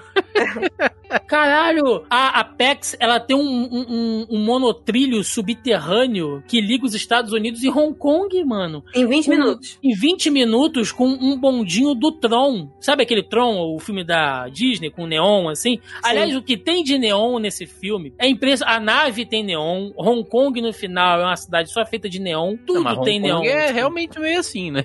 Mas é uma overdose visual muito grande, cara. E aí, É eu, eu- eu tô falando com, com vocês aqui, eu tô revendo as cenas do filme e é inacreditável como que não tem, assim, desafio nenhum, porque nos, em todos os outros filmes que a gente falou, o núcleo humano sempre se fode. Os caras estão sempre tendo que se fuder. Pra... Até o Aaron Johnson, que é o cara mais cagado na, na vida, que todo, todo toda carona que ele pega acaba no Godzilla, você vê que ele tá ali, tá tentando, salva a criança lá no, lá no trem que parte no meio e, e pula de paraquedas com aquela cena horrorosa no escuro e vai desarmar a bomba, mas ele tá tentando. Aqui, cara, é isso que a Melissa falou. Invade uma base, entra dentro de um, de um túnel subterrâneo, tá resolvido. Não, mas É- eles aparecem pouco, Thiago. Você tá deixando. Você tá, você tá focando como se a história Não. fo- eles fossem a base da Não é, história. não eles é. não são. Eles não são a base, Marcos, mas o papel do núcleo humano em todos esses filmes é o quê? É te conduzir a história. Que Tá, tem mas que explicar não o que tá têm esse o núcleo humano principal, cara. Eles não são. nenhuma. Não, esse núcleo. Porque assim, o que dá a entender é que eles precisavam de uma ligação dos filmes do, do Kong e dos filmes do Godzilla. É. E aí Sim. eles trouxeram, mas aí não faz sentido nenhum. Por que, que não faz sentido nenhum? Porque no caso do Kong, a gente não tem ninguém, ninguém dos outros filmes. A gente tem um elenco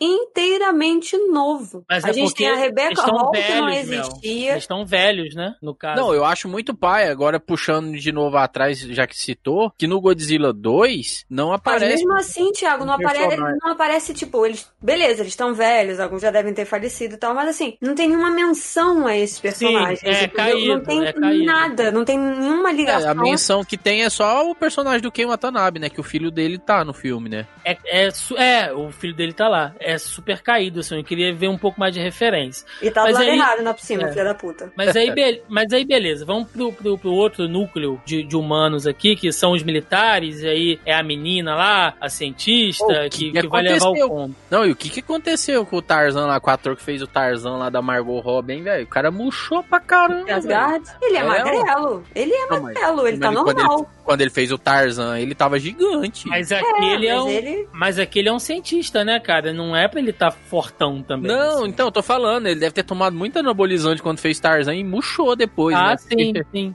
Não, Sim. ele é sarado, normal. Tipo, o corpo dele normal é aquele ali, entendeu? Ele, aliás, ele é a família inteira, com exceção do pai, porque o pai é barrigudinho, né? Mas ele, todos os irmãos, eles têm o corpo. Acho que é genética, né? Porque eles têm um, um, uma- um biotipo bem similar, assim. Sim. Se vocês não sabem do que, que a gente tá falando, a família Skarsgård tem o Stellan Skarsgård, a gente tem o garoto que faz o It, e tem um outro ator que eu acho que é o irmão mais velho, que ele tá em Vikings, mas eu não sei o nome. É, tá o maluco pa- lá que é meio careca e tal. O pai, o pai é o velho cientista do Thor. É o Stellan. Então. É o Stellan Skarsgård. É isso, é o... Pra situar a galera, é o velho é o velho cientista doido do Thor que aparece Exatamente, é pelado no fica filme. pelado, é. Sim. Essa é a família, entendeu? Todos eles são atores, com exceção da mãe, porque ela não gosta de aparecer, como dizem eles. Tá certa ela. É. E aí, nesse outro núcleo, é, o que eles dizem é o seguinte: o Godzilla tá doidão, do nada ele começou a atacar aqui, é, atacou aquela base da Apex, né? Ele tá, se agindo de, ele tá agindo de maneira muito agressiva e tal. Fiquei tão Ah, decepcionada. Eu gosto tanto do Damian Bichir. E ele falando lá, do, tipo, quando ele fala. Olha, eu já tava. Du... Gente, eu dormi todas as cenas que os humanos aparecem, eu cochilo. Mas assim, tá sem falando, sacanagem. O Damian Bichir é o maluco lá do, do Apex, que é o, o latino. Vou chamar ele de Uhum. latino, porque eu não sei o nome do personagem, eu sei o nome do ator. Uhum, saquei. Né? É, eu gosto muito desse ator. Eu já vi uma série foda com ele da, na Netflix, se eu não me engano. Já vi alguns filmes com ele, eu gosto muito dele. Marcos, que gosta dele, ele tá lá nos Oito Odiados, por exemplo. Ele trabalha lá no filme. Sim, É. eu olhei aqui agora. Então, vocês ficam falando. É, mas assim, tem aquela cena que ele fala, tipo, e os humanos. Eu vi que o filme, e é logo no início isso, eu vi que ia dar merda quando ele vira naquela coisa, naquela é, aquela cena clássica de vilão, né? Que ele olha pro, pro horizonte e fica falando do plano dele. Que aí ele vira e fala assim: e os humanos vão ser o. Como é que, como é, que é? Vão ser a espécie dominante outra vez. Aí eu olhei pra ele e falei: mas é um burro. Sobe o áudio do seu madruga. Burro! O Thiago vai ter que Os pegar esse humanos- áudio. É.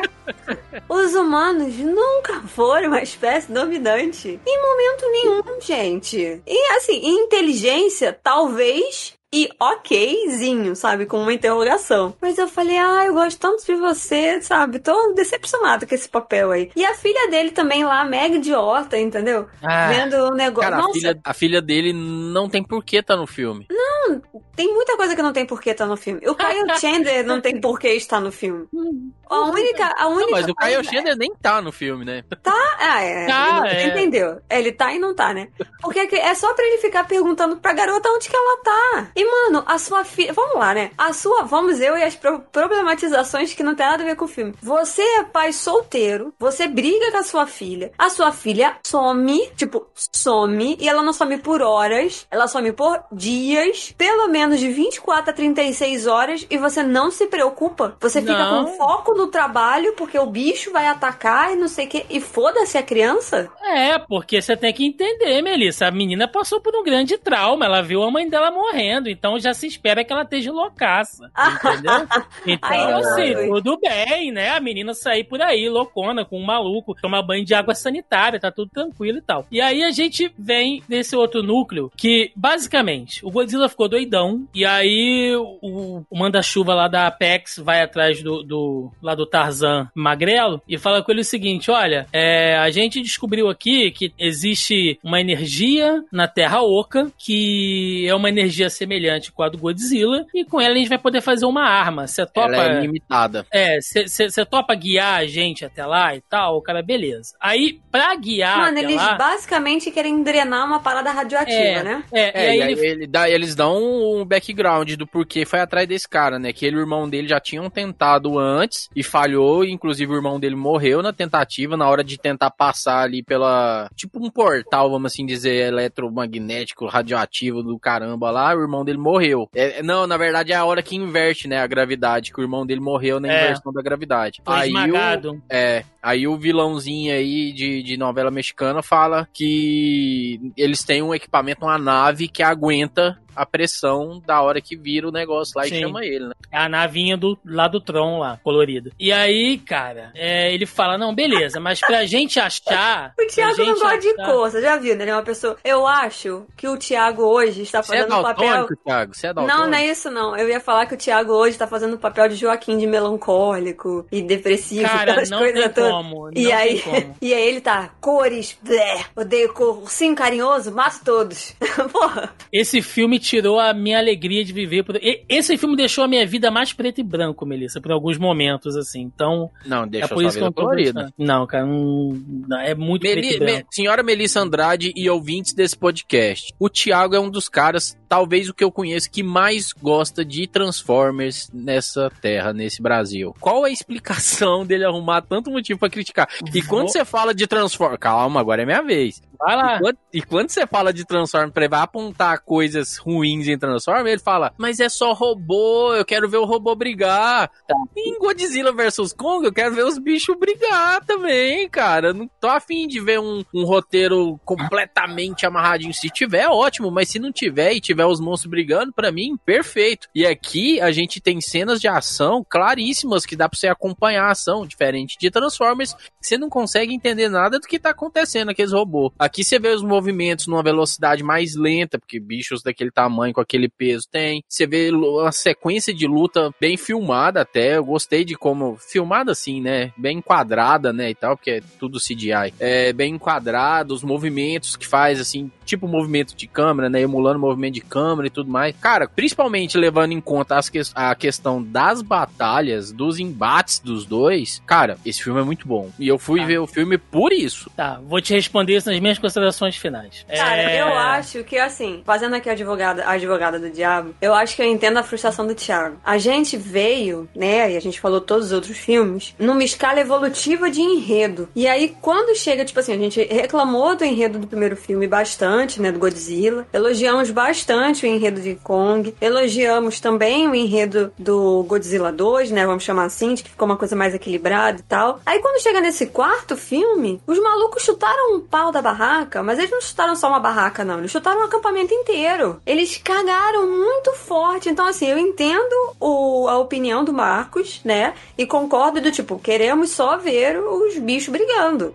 Ah, Foi a única cena que eu fiquei acordada. Era pra ver os bichos brigando, entendeu? Mas ao mesmo tempo, eu também entendo o que o Thiago tá falando, que a gente veio nessa evolução de roteiro, aí chega agora no principal, que tava todo mundo super ansioso, criando várias expectativas de ver um filme super foda, e a construção do roteiro é merda. Porque as justificativas são merdas. Pra que que botaram o, ca cara? Pra que que botaram o Kong numa caralho de uma redoma, sendo que o Godzilla nunca foi uma ameaça inicial pra ele. Passou a Exato. ser de novo, passou a ser por quê? Porque a porra dos humanos foram lá cutucar o caralho do bicho com um troço de neon piscante que não precisava. E aí Mas virou, talvez então aí assim. a questão do domo eu entendi assim. Eu entendi, foi uma interpretação minha, posso estar enganado e rebatam se quiserem. E aquela criação do domo foi depois dos acontecimentos do segundo filme, que as coisas ficaram abaladas depois daquela treta cabulosa do segundo Sim, filme. Marcos, eu entendo, mas de novo, foi uma coisa que os humanos criaram. Não, sim. entendeu? Então, assim,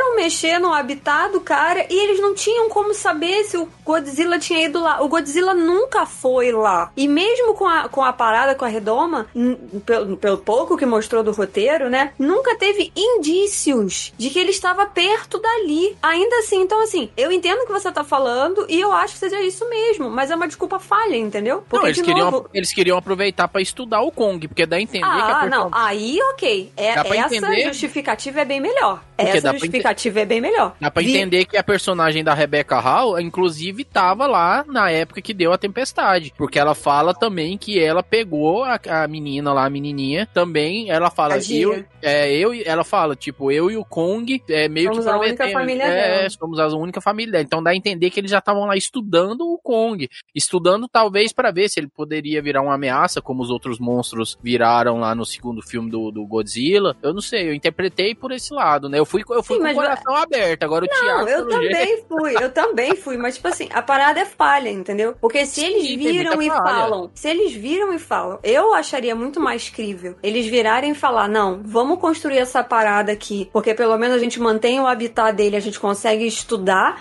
do que falar que o motivo deles terem construído aquela redoma é pelo ataque do Godzilla. Isso é falho, porque nunca Sim. aconteceu antes, entendeu? Então assim, esse ponto eu concordo com o Thiago. Era muito mais jogo virar e falar assim, não, a gente botou esse macaco enorme dentro dessa parada porque a gente quer estudar ele.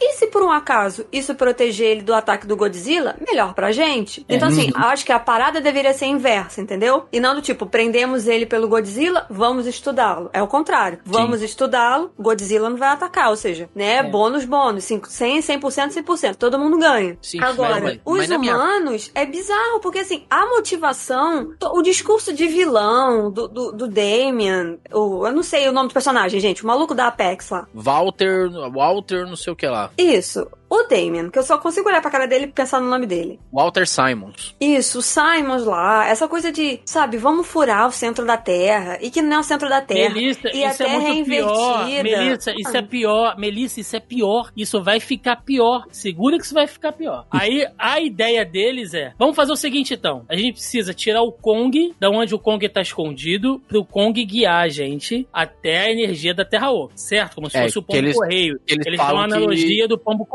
É, eles falam da memória genética, né? É, tipo assim, quando a gente tirar o Kong de lá, o Godzilla vai achar ele. Vamos correr o risco? Vamos correr o risco. Beleza. Vamos fazer o quê? Vamos acorrentar o Kong aqui, nesse navio, deixar ele doidão, né? Deixar ele aqui completamente anestesiado, porque se o Godzilla aparecer, acho que não vai dar nada, né? Isso aí, aí, é, assim- isso aí é uma pura homenagem ao filme King Kong vs Godzilla. É a uma do- ideia excelente. É uma ideia excelente, mano. É uma ideia excelente. Aí, cara, pra mim, vem a melhor cena de luta do filme, que aí eu falei, porra, aí, bacana. Você bota um macaco num- com uma frota no meio do oceano, e agora eu tô falando sério, eu tô sendo irônico, não. Eu achei uma puta série, uma cena bacana, porque você tem um macaco gigantesco, colossal, contra um bicho que é aquático. Então, qual é a parada? E se ele for pra água, ele se lasca, né? E aí o Kong começa a pular, amigo, de porta-avião em porta-avião. Aí eu empolguei. Eu falei, opa, Não, agora essa o cena filme é foda, mas é, foda. outra, est- mas é outra estupidez. Se eles não querem que o Kong, que o Kong não, que o Godzilla rastreie o Kong, como que vocês usam o principal meio de transporte da Sim. porra do bicho? Exato. Por que, que não foram voando desde o início? Então, assim, todas as justificativas, na verdade, justificativas não, todos os motivos que eles criaram pra que os bichos brigassem foram muito falhas, entendeu? Então, esse Que al- momento aí é a tal da- do momento da suspensão de descrença. Eu vou explicar por quê. Não é tirando onda e nem nada, não. É sim, porque eles realmente quiseram fazer uma homenagem ao filme original dos dois tretando. Porque no filme original, tá, ele tá bem fresco na minha cabeça. Eles tiram o Kong, só que lá o nome da ilha do Kong é Ilha Faraó. Eles tiram o Kong lá dessa ilha Faraó, que o cara quer tem uma empresa de remédios, quer usar o, o DNA do Kong pra fazer remédio e tal. Eles tiram ele, levam ele num, tipo uma espécie de navio puxando uma jangada. Só que eles lá as opções, né? Igual hoje, fizeram uma jangada gigante, levam o Kong e aí depois dá algum problema no meio do caminho e eles precisam levar o Kong. Aí eles fazem grandes balões e levam o Kong. Então a parte do navio e a parte em que o Kong é levado naquela rede pelos aviões, tudo é homenagem ao filme original. E aí tem uma passagem longuíssima. Mas não, peraí. cara. Mas isso continua sendo um erro, Marcos. Porque isso é uma. uma- é isso, é uma, mas aí é uma birra pessoal que eu tenho com qualquer tipo de filme. É, eu não vi isso. Eu acredito que o Thiago também não tenha visto isso. Você identifica essa homenagem porque você viu o filme. Então, assim, eu acho muito falho você criar alguma coisa que há 50 anos atrás fazia sentido, mas que hoje em dia não faz o menor sentido. Porque as pessoas vão parar pra raciocinar do tipo, porra, se o bicho se movimenta pela água, como é que decidem transportar a porra do macaco pela água? Até eu porque entendo. o objetivo de roteiro é diferente aqui também. É, então, assim, eu se, super se é um entendo, tá mas sendo isso é- caçado, Exatamente, você não leva pro território do outro, né? Do inimigo, digamos assim. Então, assim, eu entendo o seu, a sua justificativa e tal. E acredito que deva ser por isso mesmo. Mas ao mesmo tempo, nin- cara, 90% das pessoas não vão saber que isso é referência pra uma outra coisa, entendeu? E, aí ficou vai mal ter. encaixado. ficou mal É, e aí encaixado. ficou mal colocado. Ficou muito mal colocado. Porque é uma referência como, sei lá, vamos puxar aí um filme de super-herói, entendeu? Se você não lê os quadrinhos, você não faz ideia do que, que é o Soldado Invernal, sei lá, Guerra Civil, o que, que é o Superman, a lore do Superman e do Batman, você não consegue apontar erros na cerne do personagem. Você só vai ver o filme e vai curtir. Porque você não consegue fazer essas ligações com outras mídias, né? Você não consegue fazer esse tipo de ligação. Então, assim, eu acho isso um recurso palho, mas isso pra qualquer filme, qualquer produção midiática que ele te obrigue, entendeu? A você assistir outra coisa pra aquilo fazer sentido. Vide minha briga, minha briga não, minha birra com Star Wars. Eu já cansei de falar isso aqui. Eu não gosto de nada que me obrigue a assistir ou consumir outro tipo de mídia pra que aquilo que eu estou vendo faça sentido. Você gosta de Marvel, Mel? Mas é o que eu acabei de falar. Então. então, mas eu acho isso falho. Eu gosto, mas eu pesquiso a parada. Mas eu acho isso falho. Eu não tô passando pano pra ninguém, não. Eu tô falando que eu acho isso falho. Eu acho isso super errado. Entendeu? Mas assim, a Marvel e a DC, eles pelo menos conseguem fazer isso de uma maneira que aquele produto seja único. Consegue, aquilo ali que tá sendo apresentado faz sentido dentro daquele momento. Se a gente pega a referência porque a gente leu o quadrinho ou qualquer outra coisa, é um bônus. Isso não atrapalha e também não melhora a experiência. É isso que eu tô querendo dizer, entendeu? É diferente de coisas de Star Wars, que em Mandalorian muita gente ficou batendo nessa tecla. Apareceu lá a Bo-Katan. Ah, não, pra você entender a referência da Bo-Katan, agora você tem que ver o Rebels, você tem que ver não sei o que. Isso eu fico putaça. Mesma coisa quadrinho. Quando você quer entender Guerra Civil por inteiro, você não dá pra ler só Guerra Civil. Você tem que ler todos os tie-ins possíveis e imagináveis. Do Hulk, do Homem-Aranha, de mais não sei quem. Eu acho isso escroto demais. 110 capítulos, inclusive. 112. Então, eu acho isso escroto demais. Todo o lance lá da Wanda do WandaVision, eu desisti. Porque não era um quadrinho só, eram 12. É. Eles tiraram referência de 12 paradas. Então, assim, eu acho isso muito ruim. Tem que. Pode ter homenagem? Claro que pode. Pode ter referência? Claro que pode. Deve, inclusive. Mas aquilo não pode ser usado como um artifício de só pra quem entende aquela mídia. Você não Inclu- pode usar um negócio e a pessoa vai ficar assim, mas por que que isso tá ali? Aí a pessoa que viu um outro filme como você, ah, tá, entendi. Isso é falho. Isso acaba sendo falho, entendeu? Inclusive, a cena que o Kong enfia o machado na boca do Godzilla é referência que no outro o Kong enfia uma árvore na boca do Godzilla. E aí, gente? A gente tem que terminar esse filme. É, tem a E sequência. eu tô perdendo o jogo da discórdia do Big Brother. É, vamos por favor. Tem uma sequência longuíssima aqui, que é a do Kong ah, sendo levado lá pra Antártida, né? Depois dessa, dessa luta dele lá na água, que ele leva um pau lá do, do Godzilla e tem que se fingir de morto. 1 a 0 Godzilla. É. E aí, cara, tem toda essa sequência lá da Antártida, que é, seria a entrada pra Terra Oca. Vocês me corrijam se eu tô errado, né? A entrada pra Terra Oca era na base lá na Antártida. E aí eles tinham que ir pra lá, porque era mais, né, difícil, e o Kong ia guiar eles, tem toda aquela coisa, passando da gravidade invertida e tal.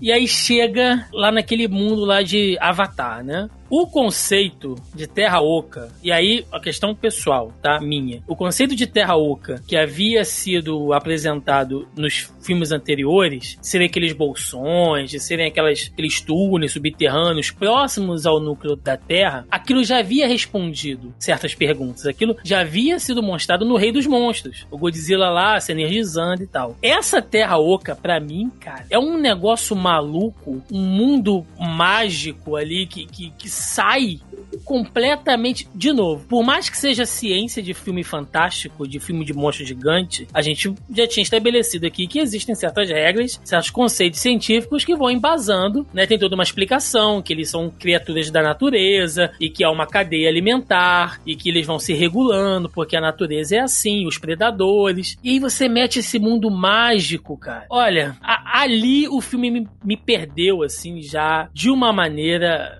fenomenal, sabe? Como eu disse, eu fui assistir o filme é, de coração aberto mesmo, assim, eu fui pra gostar do filme, fui muito pra gostar do filme. Então, por isso que eu fui encontrando na minha cabeça as minhas explicações pra alguns furos realmente que tinha de, de roteiro no filme. E é assim que eu faço com esse tipo de filme, cara, com esses pipocão, assim, esse filme que é meio descerebrado e tal, é isso que eu faço. Eu vou criando as minhas explicações pra não ficar tão frustrado assim. E a que eu tive pra essa diferença do, do, do conceito, vamos assim dizer, do segundo Godzilla pra agora, é que, por exemplo, a gente vive no planeta Terra que tem oceanos, que inclusive é a maior parte do nosso planeta. Então por que que lá também não poderia ter essa parte do, do- dos bolsões e ter a parte de terra também? Pois é, cara, que bom que funcionou pra você. Porque pra mim, eu, eu tava esperando aparecer unicórnios ali, Nárnia, qualquer coisa. Me, me, me perdeu completamente o filme. Aí foram pra aquele. aquela câmara ance- ancestral lá do, do- do- onde tava o povo lá do Kong. Tem aquele trono que ele senta. E aí tem estátuas feitas. Ah, não, mano. é, Ali eu já tinha aberto mão do filme. Eu Mano. falei, ah, é isso. Eu acho que, inclusive, aí tem uma hora. Já tem uma hora e cinco de filme, se eu não me Por que, que eu sei que tem uma hora e cinco de filme? Porque eu dormi. É. E aí eu lembro que. Ué, quando você dorme, você sabe a hora do filme. Aí eu olho, eu olho pra ver o que, que eu perdi, entendeu? E aí eu fui dormir, eu fui de fato dormir. Isso foi de uma sexta pra sábado. É, e eu falei, vou voltar esse filme amanhã. E aí, quando eu voltei, que eu botei uma hora, ainda não estava nesse pedaço. Eu falei, ah, então foi um pouco mais, entendeu? Tipo, foi aí que eu larguei o filme, porque foi aí que eu falei, foda-se, eu vou dormir. Não, cara, aqui aí eu só parei, eu sentei e falei, tá, só quero terminar isso. To- toda aquela sequência, e tem o Kong, tem as estátuas do Kong, e o, o machado que liga o negócio. Eu pensando, mano, os macacos construíram isso tudo, cara, não é possível que o povo macaco. Eles são bichos, cara. Construíram isso tudo aqui, matar? Foda-se agora, já não importa mais. E aí. Macaco.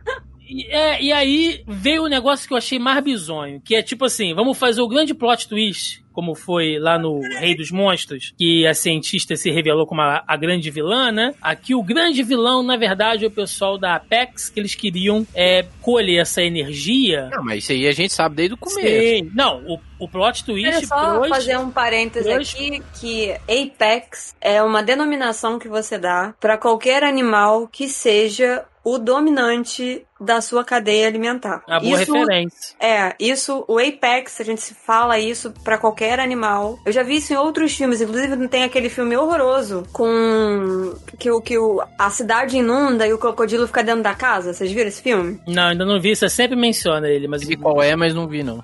Então, ela fala isso, né? Que da- esse crocodilo gigante, porque ele realmente existe, tá, gente? Esse puta desse crocodilo. É, Existe a lenda do crocodilo lá nos esgotos de Nova York. Não, mas esse gigantesco aí, ele realmente existe. É uma louca mutação que existe na natureza e tem esse bicho gigante. Aí eles se referem a ele como Apex. O que, que é o Apex? É o predador top do da categoria dele, né? Da. Como é que é o nome? Não é categoria, não. Como é que a gente chama dos animais? Da espécie, né? Ele é o top da espécie. Então, tipo, essa referência de Apex e o fato de que o, o vilão, né? O Simons lá vira e fala de que ah, o humano vai voltar a ser o principal. Tem toda essa referência do nome, porque Apex é o, a denominação que se dá a qualquer predador que seja o top da sua, da sua espécie. Sem Fecha contar, parênteses. sem, Muito contar que lá, sem contar que lá dentro eles guardam a cabeça do que é chamado de monstro zero, né? Sim. E aí, cara, é... tem a revelação desse plot twist que, por mais que o público saiba, os personagens ali, o, o Tarzan, magro lá e tal, eles não sabiam, né? Ficaram sabendo ali que a filha lá do, do, lá do chefão lá queria, na verdade, uma amostra daquela energia que era o que ia energizar o Mecha Godzilla, certo? Essa parte me incomodou. Inclusive na, Aí- live, na live que eu fiz no meu canal, eu falei que como que ela conseguiria, com aquele portal que eles tiveram que ultrapassar com aquela nave, que era problemática, que o cara já tinha tentado antes, o irmão morrido e o caramba, como que ela conseguiu passar a energia daquele equipamento dela? Ela fez um, down- um upload da pilha. Ela fez um upload da pilha. Porque ela pegou aquela, aquela amostra. E aí, eu tô vendo a cena aqui agora. Ela pega a amostra, ela fala, pai, consegui a amostra e tal. Aí tá o, o, o filho lá do Ken Watanabe, né? Nossa, as leituras de energia são surpreendentes e tal, não sei o que. Ela é, tô indo pra ir levar. Aí nisso o Kong pega a nave dela na, na mão assim, aperta e explode. A amostra de energia nunca saiu de lá. O que os caras tiveram foi só uma análise, só uma leitura daquela energia. Ou seja, é como se ela tivesse feito um upload de uma pilha, assim. Ó, tô precisando. Marcos, tô precisando de uma pilha pro meu controle remoto. Peraí, vou escanear a pilha aqui. Escaneei Não, a pilha, ela toma, ela fez a, o, o upload só, faz tipo, sentido. dos dados. Ei, e aí, como é que ele. Gente, não, faz dá. sentido. Foda-se, é foda-se. Aí, aí o Godzilla, mano, pelo amor de Deus, cara. O Godzilla começa a gorfar no chão e ele vomita tanta energia que ele consegue chegar até onde o Kong tá na Terra Oca. De novo, eu já tinha aberto mão do filme aí, gente. Melissa, Eu só e- tava assistindo pra terminar de ver e chegar e falar, gente, eu terminei de assistir. E o que, que foi isso, entendeu? E aí. Já falei, eu assisto pra poder reclamar. E aí todo mundo começa a sair pelo buraco que o Godzilla fez. E, mano, cadê. Sendo que de início era mó trampo pra chegar lá, É. porque eles não conseguiam e a leitura dos corpos da genética e a inversão do sei do que. Não, era eles, só eles- fazer eles um quase buraco. morreram na volta. Eles quase morreram Era na só volta. fazer. Não teve nada, Marcos. Eles passaram pelo buraco. Eu tô vendo aqui a cena, Marcos. Não teve. Assiste de novo. Eles fizeram o, o buraco, inclusive. Não, o Godzilla faz o buraco e eles passam. Ai, meu Deus do céu. Inclusive. O Thiago tá ficam- tendo uma síncope. A câmera faz o negócio como se o Godzilla estivesse lá de cima gritando e o Kong lá de baixo gritando, como se eles estivessem se vendo. Eu tô pensando na profundidade dessa merda. E aí as naves saem assim, tipo, "Pss, a gente vai fugir, não sei o que e tal. E aí você não tem mais. É, é, não tem mais gravidade invertida. Gente, não quando tem eles mais começam. portal. É, era isso que eu tem mais gravidade porra invertida. nenhuma. Quando eles começam a gritar, a única coisa que veio na minha cabeça era aquela cena do Shazam, que o cara tá longe, que ele fica, quê? Eu sei que você tá fazendo seu discurso de super vilão, mas eu não tô te ouvindo. Era basicamente isso, entendeu? Não, não, não tem nada, tem aquelas galinhas mutantes ciscando lá. E, cara, é surreal, porque eu fico pensando, foi, deve ter sido o maior trampo ter feito uma instalação daquele tamanho na Antártida, onde que na verdade você poderia ter furado qualquer lugar no planeta, você ia chegar na Terra Oca do mesmo jeito, entendeu? Porque foi isso que os caras fizeram, mano. Gastaram Ah, energia, gastaram Puta recurso que pariu, pra fazer cara. pesquisa, pra achar a localização exata, pra chegar no final das contas o Godzilla fazer um buraco no meio de qualquer Exato. lugar e chegar lá. Exato. Ele fez um atalho, assim, então, tipo, ah, vou fazer uma contramão aqui. Aí o Kong sobe, aí tem a, a luta final em Hong Kong, que eu achei caído. Por quê? Caralho, Né? Thiago, você não fala. É você, muito você caído. Você apontar Não. erro nas outras coisas, Essa entendo. Agora você cena- falar mal da luta. Essa Não, cena. essa, eu gostei, é Thiago. A luta eu gostei. Eu gostei da luta. Então vocês É falam o que, que vocês gostaram aí. Era a que que única vocês coisa que se salvava naquela merda, naquele mar de merda radioativa. A única coisa que se salvava era essa cena aí. E assim, gente, vamos lembrar que nesse ponto já estava um a um a luta, tá? Porque antes disso já tinha ocorrido um outro embate. em- Não, foi em- nessa hora que o Kong volta com o machado. Isso, e aí dá empata. um a um. Isso, aí ele volta e empata, né? Porque, gente, e por que, que eu tô falando desse negócio que empata? Porque o, o, o Skarsgård lá, que eu esqueci o primeiro nome dele, o Alexander, ele fica contabilizando as vitórias de um de outro. Ele fica contando. E aí quando ele volta, que eles não deveriam voltar, porque a gravidade era invertida, aquela porra toda, e ele volta e o Kong já tá lá, eles estão brigando, ele vira e fala, né? Agora empatou. Ele fala aí, o personagem fala isso. Ele tem essa fala, entendeu? E aí, beleza. Aí depois o Kong, né? Aí depois fica 2 a 1 um, Godzilla ganha mais um, o Kong fica lá caído. E aí quando libera o Mecha Godzilla, e vira a porra da parafernália do, do cacete A4, porque fez o download da análise foi o suficiente pra eles entenderem a energia. Não, gente, não, assim, a única explicação pra isso que eu consigo imaginar é, eles já tinham chegado em alguma coisa de energia similar, e aquela Já, análise... pelo, pelo crânio e do aquela- Gudoral, ué. E aquela O crânio- análise o crânio era só pra, pra o reverter crânio- a parada. O crânio era só um controle remoto, cara. Era só um, um- uma, uma espécie de cockpit ali que eles estavam usando. Uma parada que teoricamente era mecânica. Então, nem isso ficou bem explicado. Mas beleza. Então, assim, eu, eu, eu achei caidão, porque eu esperava. Cara, lembra das lutas do Godzilla 2? Era tudo brutal. Os bichos eram. Você sentiu o peso de cada um daqueles bichos. E era bicho com asa, bicho de três cabeças, raio pra todo lado, tempestade, Godzilla. Você sentia o peso de cada porrada. Aqui, a luta de Hong Kong é o, o Godzilla praticamente ele não bate, ele dá uma, uma, uma umbrada lá no Kong, joga ele na água e tal, ele meio que se defende ali,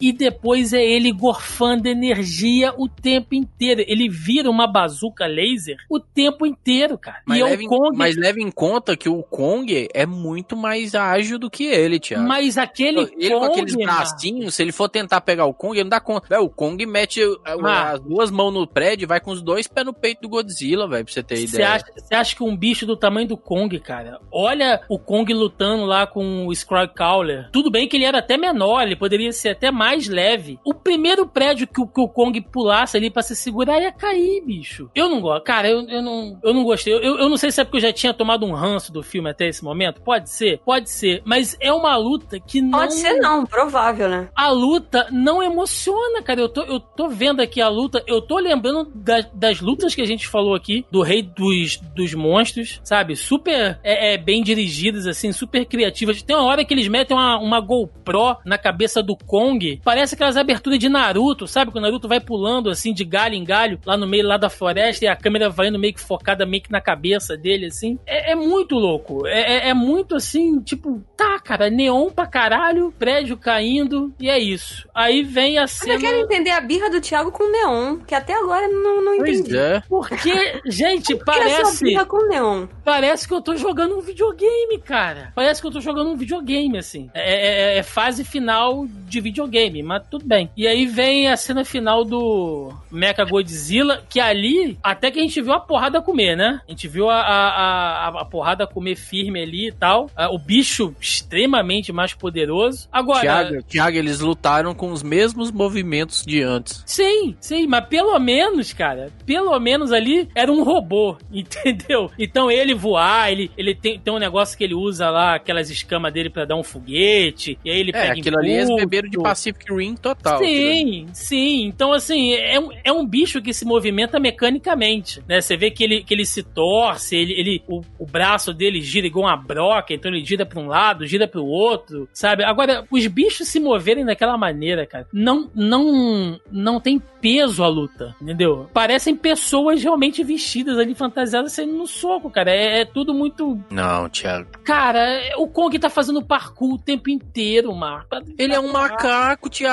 Mas ele é um gorila de 300 mil toneladas, bicho. Ué, Mas ele age a coisa. Ele, tem- ele é grande, mas ele também tem a força de um gorila que é grande, ué. É a mesma coisa de um gorila pequeno tem a força compatível com um gorila pequeno, ué. Achei bem caído, assim. Bem caído. Mas enfim, é. E aí o filme termina aqui. Deixa eu ver aqui. Eu até nem peguei o final do filme. Não, o filme termina quando eles derrotam o Mecha, destroem ele. Sim. O- Eles olham meio que um pro outro do tipo, e aí, a gente vai se encarar de novo? Ficam se olhando, meio É. que com respeito um pelo outro. Principalmente o Godzilla, meio que agradecendo a ajuda porque o Godzilla tava apanhando enquanto o Kong tava semi-morto. É, Aí o Godzilla vai embora, tipo, é aquela. Você fica aí na terra e eu vou ficar na água.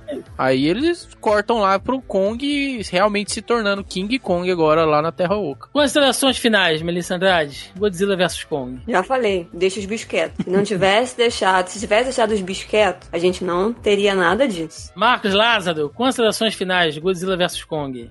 Ah, cara, eu particularmente é, eu vou repetir coisas que eu já disse aqui desde que a gente começou a falar desse filme. Eu fui com o coração e com a mente aberta pra assistir ele, porque eu realmente eu tenho essa coisa nostálgica com os dois personagens mesmo, assim, desde criança eu sempre fui muito apegado às produções que envolviam eles, tanto que criança mesmo, em 98 eu fui ver Godzilla, mesmo sem ter noção da grandiosidade. Eu fiz questão de pedir uma prima minha mais velha pra me levar pra assistir o final. É, eu, então, com essa coisa da, da, da- cabeça e do coração aberto, eu consegui me divertir muito com o filme, bastante. Eu entendo as falhas que o filme tem, eu entendo os furos de roteiro, a falta de necessidade daquele núcleo lá da, da, da, da Madison, né, que é a personagem lá da Millie Bob Brown. Realmente aquele, aquele núcleo não precisava. Ah, e teve gente que fala, ah, mas no final eles resolveram. Não, gente, qualquer soldado poderia ter ido lá e desativado aquele painel, já que era tão fácil entrar lá. Não precisava, beleza. É, eu gostei muito das sequências de lutas, tanto lá na navio na primeira vez, quanto as a luta final lá em Hong Kong. Gostei muito. É, eu, particularmente, não me incomodei com a questão da Terra Oca. Eu entendo a sua resistência pelo fato de é, aparentar ser muito diferente do que rola lá no Godzilla 2, mas eu gostei da, desse modelo, não só pela explicação que eu dei, que eu, foi como eu enxerguei as coisas, mas eu gostei desse modelo porque ele pode é, facilitar uma expansão da, da, da, da franquia, né, dos acontecimentos e tudo mais, porque eles podem continuar fazendo um filme, porque dificilmente seria possível fazer um continuar fazendo filmes agora que os dois já se encontraram fazer filme só do Godzilla, filme só do Kong e tal. Então o Kong ficando lá dentro, ele pode ter as, vamos dizer, as aventuras dele lá enquanto o Godzilla tá aqui na Terra, normal. Então isso eu gostei e é isso. Eu, eu particularmente gostei bastante do filme. Pra mim ele fica pau a pau com o segundo, assim, em questão se eu tivesse que fazer uma avaliação, ele fica pau a pau com o segundo pra mim. Porque eu gostei da- das lutas de, de ambos. Bom, é, minhas considerações finais. Ah, eu não gostei, achei o roteiro extremamente ruim, por mais que eu, inclusive, tenha falado isso no meu vídeo de reação, que o roteiro de, de filme de monstro é qualquer coisa, assim como é de Transformers, assim como é lá de Pacific Rim, né? É, é- o, o roteiro, gente, ele não precisa ser nada muito profundo, não precisa ser nada muito cientificamente ali e tal, não precisa ser um in- interestelar da vida, né? Te, te mostrando tudo ali, como acontece, explicação geofísica, eu não quero nada disso. Eu é quero cheio ver bicho. também, hein? Sim, eu quero ver bicho saindo no soco quando eu vou ver esses filmes. Mas se a história não te dá um pretexto pra esses bichos se encontrarem, pra esses bichos se encontrarem, se a história não te explica o que esses bichos são, se não dá um objetivo, vira um clipe de monstro em CGI se socando. E eu acho isso muito desleal com a audiência, entendeu? Os bichos aqui não se. Com exceção do Godzilla quando ele resolve dar porrada, mas os bichos não se movem como monstros, como, como a gente viu. Não tem peso, não tem. A trilha sonora não existe. Não existe. Aquela trilha sonora que te empolga, que levanta, que a gente citou aqui dos outros filmes, não tem, entendeu? Tudo é um pretexto pra você enfiar o Mecha Godzilla no, no final, que é um erro. O bicho toma vida sem explicação nenhuma porque ele fica mal. Ele ficou mal porque ficou mal. Desper desperdiçaram o personagem, eu acho, porque poderiam ter feito um próximo filme do Godzilla, só o Godzilla e ele. Não precisava dele nesse filme. O bicho é malvado porque ele é malvado, e aí a explicação no final foi jogar o uísque lá no painel, sendo que o lugar tava todo destruído já, assim. Então é, é, é a coisa mais cafajeste que eu já vi de você introduzir um elemento de roteiro no início do filme, que é a garrafinha de uísque lá do cara, que a esposa dele deixou, e foda-se, ninguém se importa. E aí no final do filme, não, eu vou usar a garrafinha de uísque aqui pra molhar, sendo que a base tava toda arrebentada, mano. Aquela garrafinha não ia fazer a menor diferença, mas enfim, é toda coisa da Terra Oca. Cara, o que a Warner tinha feito até agora, eu- eu- apesar de não, não Le- ser uma Legend- produção, Legendary. é, Legendary. quando eu falo Warner, eu digo nessa questão desse monstroverso que eles estão criando, né? Pela, pela distribuição, mas É, a, mas a, mas a produção é da Legendary. O que eles criaram foi: eu vou te dar aqui um mundo de monstros onde você se importa com as consequências, onde você se importa como as coisas estão acontecendo, entendeu? Esse filme, ele não saiu do nada. Esse filme, ele é, ele é o quarto filme de uma franquia. Ele é uma sequência de coisas já construídas. O que o Adam Wingard faz aqui é o que ele fez exatamente, exatamente ele fez com Death Note da Netflix. Quem ouve o podcast aqui sabe disso. Eu sou um cara que eu tô sempre aberto a coisas novas. Inclusive, foi um dos argumentos que eu defendi aqui, cara, o, o, o universo do Zack Snyder. Que se eu quisesse ver o Superman de sempre, se eu quisesse ver o Batman de sempre, tem um monte de lugar que eu posso ver isso, certo? Tem outros filmes, tem quadrinhos, tem gibis, eu posso ver isso em outro lugar. Então aqui, quando eu vejo algo diferente, uma proposta nova, ela pode não ser 100% boa, mas ela vai me apresentar coisas diferentes, criativas, no- novos pontos de vista. Eu estou sempre aberto a fazer isso. Porém, Transformers, Snyder Cut, é, Pacific Rim, desde o princípio, sendo bom ou sendo ruim, tendo você gostado ou você não gostado, eles sempre se mantiveram fiéis àquela proposta. Transformers sempre foi aquela coisa é, é, Autobot versus o- o- os, os ah, até esqueci agora o nome. Os Decepticons. Decepticons. É, da ameaça alienígena. E cada filme é um robô diferente que aparece. É um carro novo. É robô samurai. É pra vender boneco. O Michael Bay sempre deixou isso claro. Pacific Rim sempre foi aquela coisa. O nosso foco é luta de mecha. Porém, a gente tá te contando a história aqui de um mundo assolado pelos kaijus. Onde as cidades tiveram que construir muros gigantes. Tem um plot. Tem um background ali pra você, pra, pra você entender, cara. Pra você se importar com aquela história. E aqui você não se importa com nada. Com nada. Entendeu? Todos os desafios do filme que o filme apresenta, o próprio filme desmonta. Você não se importa com os personagens. Eu não sei o nome de nenhum dos protagonistas. Entendeu? De novo, é, é tudo muito confuso. Pra mim, só salva a cena da luta no mar. Eu achei bacana, apesar do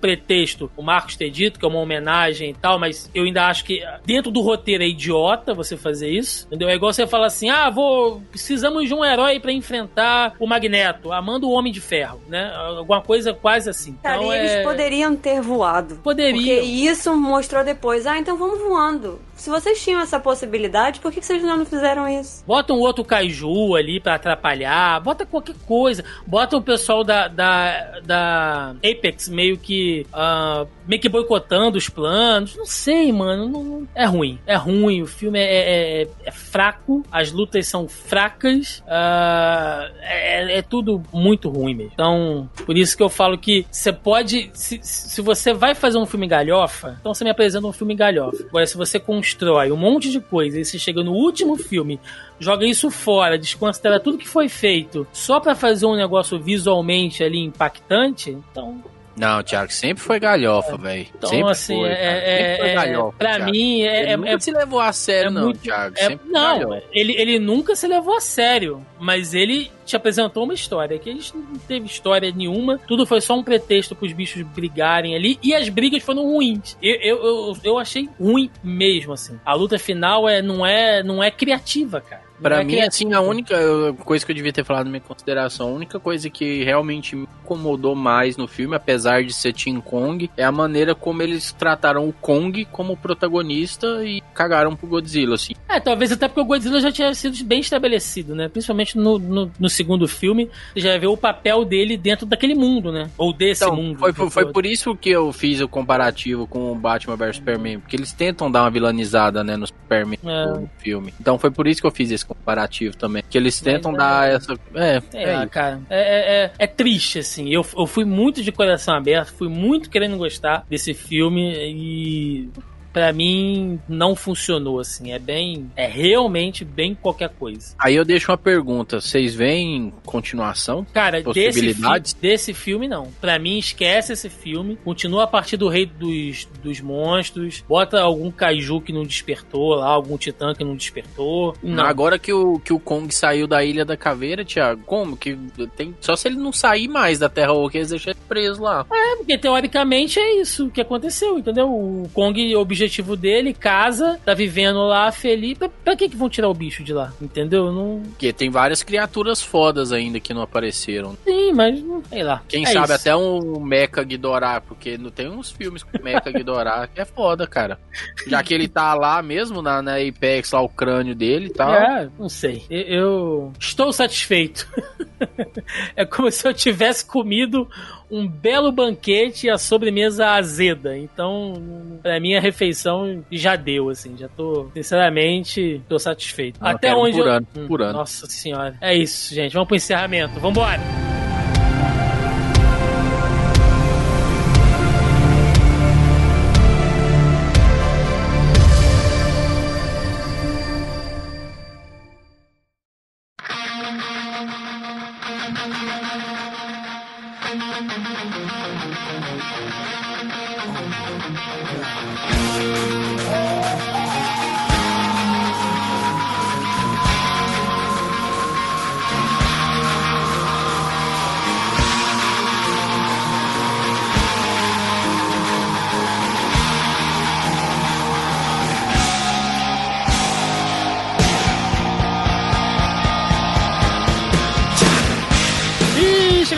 De mais um Zoneando Podcast, onde falamos aqui do Monstroverso, citando os novos filmes aí de Godzilla e Kong, ali iniciada a franquia em 2014 com Godzilla, depois Kong Ilha da Caveira, ah, em 2017, Godzilla 2 Rei dos Monstros 2019 e finalmente Godzilla vs Kong em 2021. Abordamos aí diversas histórias, personagens, lutas homéricas ou não, enfim, né? acho que demos voz aqui a todos os gostos, né? Nosso trabalho aqui é basicamente esse. Provamos que o Thiago tá ficando velho, nerd e chatão. É, mas ainda assim, não tô senil. Bom, Tá, é. Não, não tô. Não. Isso- há controvérsias, mas beleza. É, Marcos pra rasgar dinheiro falta pouco. Então, aquele momento pra jabá aí, considerações finais que vocês quiserem fazer. Melissa Andrade. Sobrevivemos. Entre mortos e feridos só vamos todos, né? Mais uma vez, deixa os bichos quietos. Tu não vai mexer nos bichos, não acontece essas coisas de roteiro ruim. Mas, né, o povo inventa. E tamo aí. Tiago, ah...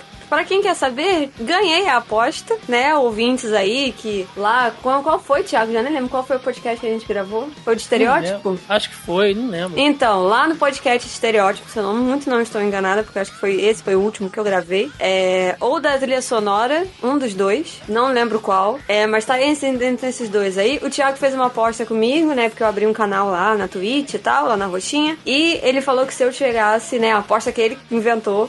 Que se eu chegasse aos 100 seguidores, ele me daria um jogo de terror. Thiago pagou semana passada o jogo de terror. Vou começar a jogar quarta-feira. Então, se você está interessado aí, assistir, né? Interessado e interessada, se vocês gostam, ou querem me ver tomando susto, gritando tipo o Thiago, vai lá na Twitch, que é twitch.tv barra itsmelissa.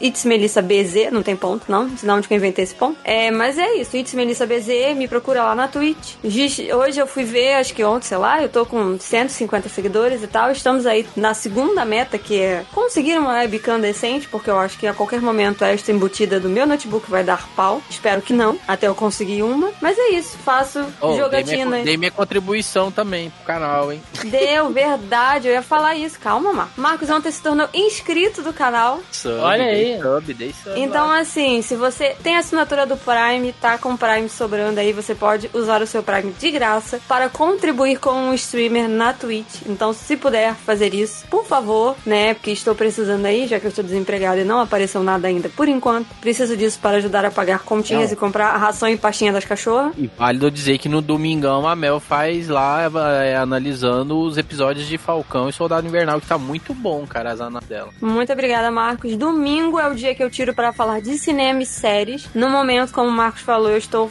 analisando episódio a episódio de Fallbuck, como eu estou chamando, porque eu acho muito grande chamar Falcão e Soldado Invernal um saco. Então eu tô chamando de Fallbuck. Cada domingo a gente vai, a gente tá debatendo aí ponto a ponto de tudo que aconteceu no episódio. A gente fala de uma série de coisas. Vai ter um especial do Oscar também, que eu vou trazer alguns convidados no dia 19 do 4, que é uma segunda-feira, né, ao vivo lá pra falar sobre os indicados a melhor filme. A gente vai ficar focar só nessa categoria porque acho que já vai dar pano pra manga para um senhor cacete. Oh. E às terças, quartas e quintas eu faço jogatinas de jogos diversos, mas que são longe do mainstream, porque o meu velhinho computador e muito astuto aqui, porque ele ainda tá funcionando, não roda muita coisa. Então, assim, eu trago uns jogos diferenciados pra live. Então, cola lá, terça, quartas e quinta na Twitch. Eu começo a jogatina entre 8 e 9 da noite. E domingo é a partir das 7, que eu tô online falando sobre cinema ou série. E terça, quartas e quintas. É isso, gente. Tá muito divertido. A Twitch tem se mostrado no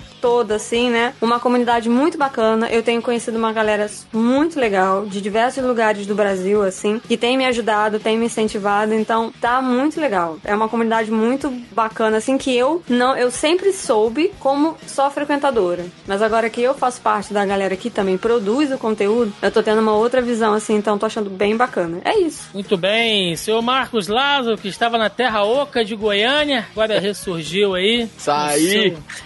Com seu- machado luminoso. Oh. Seu, seu recadinho, Jabai. Ué, galera, depois de seis meses, né, de um hiato aí, de um momento meio introspectivo na minha vida, que eu tive que lidar com algumas coisas e tal, voltei com sessão de aluguel e voltei a todo vapor, tá rolando vídeos quase todos os dias no canal, vídeos, lives, quase todos os dias. Tem dias que eu até invento de lançar mais do que um produto lá no canal, então procura lá, sessão de aluguel no Instagram, sessão de aluguel no YouTube, eu eu tô de volta produzindo conteúdo aí pra dar com rodo. Eu quero que vocês vão lá conferir pra ajudar, né? Que quando fica esse tempo todo parado, o algoritmo do YouTube dá uma zoada, então é sempre bom tá recebendo pessoas novas por lá que dá aquela força pra eles notarem. É isso. Perfeito. Gente, recadinhos de sempre. Hoje não teve comentários nem perguntinhas do nosso grupelho, porque o programa já ficou muito longo, então peço aí desculpas, mas acho que a gente conseguiu abordar aí bastantes pontos aí da, que a galera é, lançou de perguntas, de comentário. Mas, de qualquer maneira, se você, se você ainda não faz parte, tá ouvindo esse podcast, ainda não faz parte do nosso grupelho do Zoneando Podcast no Facebook, é só acessar lá. Entra na postagem aqui do nosso site, o link tá aí logo abaixo ao player, ou você procura Zoneando Podcast no Facebook, que vocês nos encontram por lá. Fora isso, você encontra o Zoneando Podcast nas principais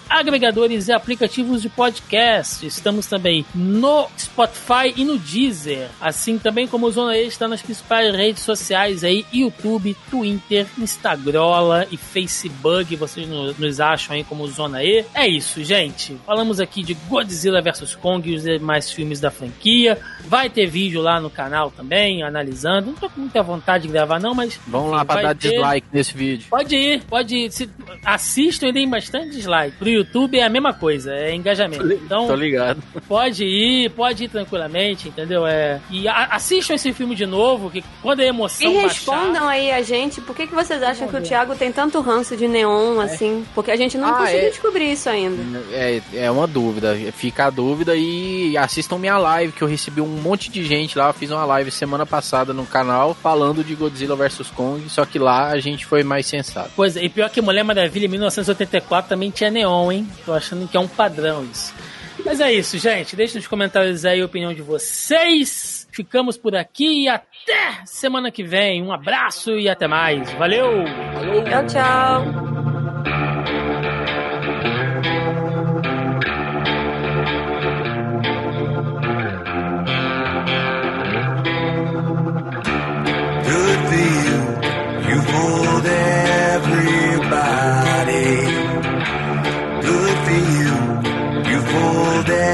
Everyone. Good for you. Now you're somebody. Good for you. You fooled everyone. Leave your weapon on the table, wrapped in burlap, barely able. Don't get angry, don't discourage. Take a shot of liquid courage. Cause my monsters are.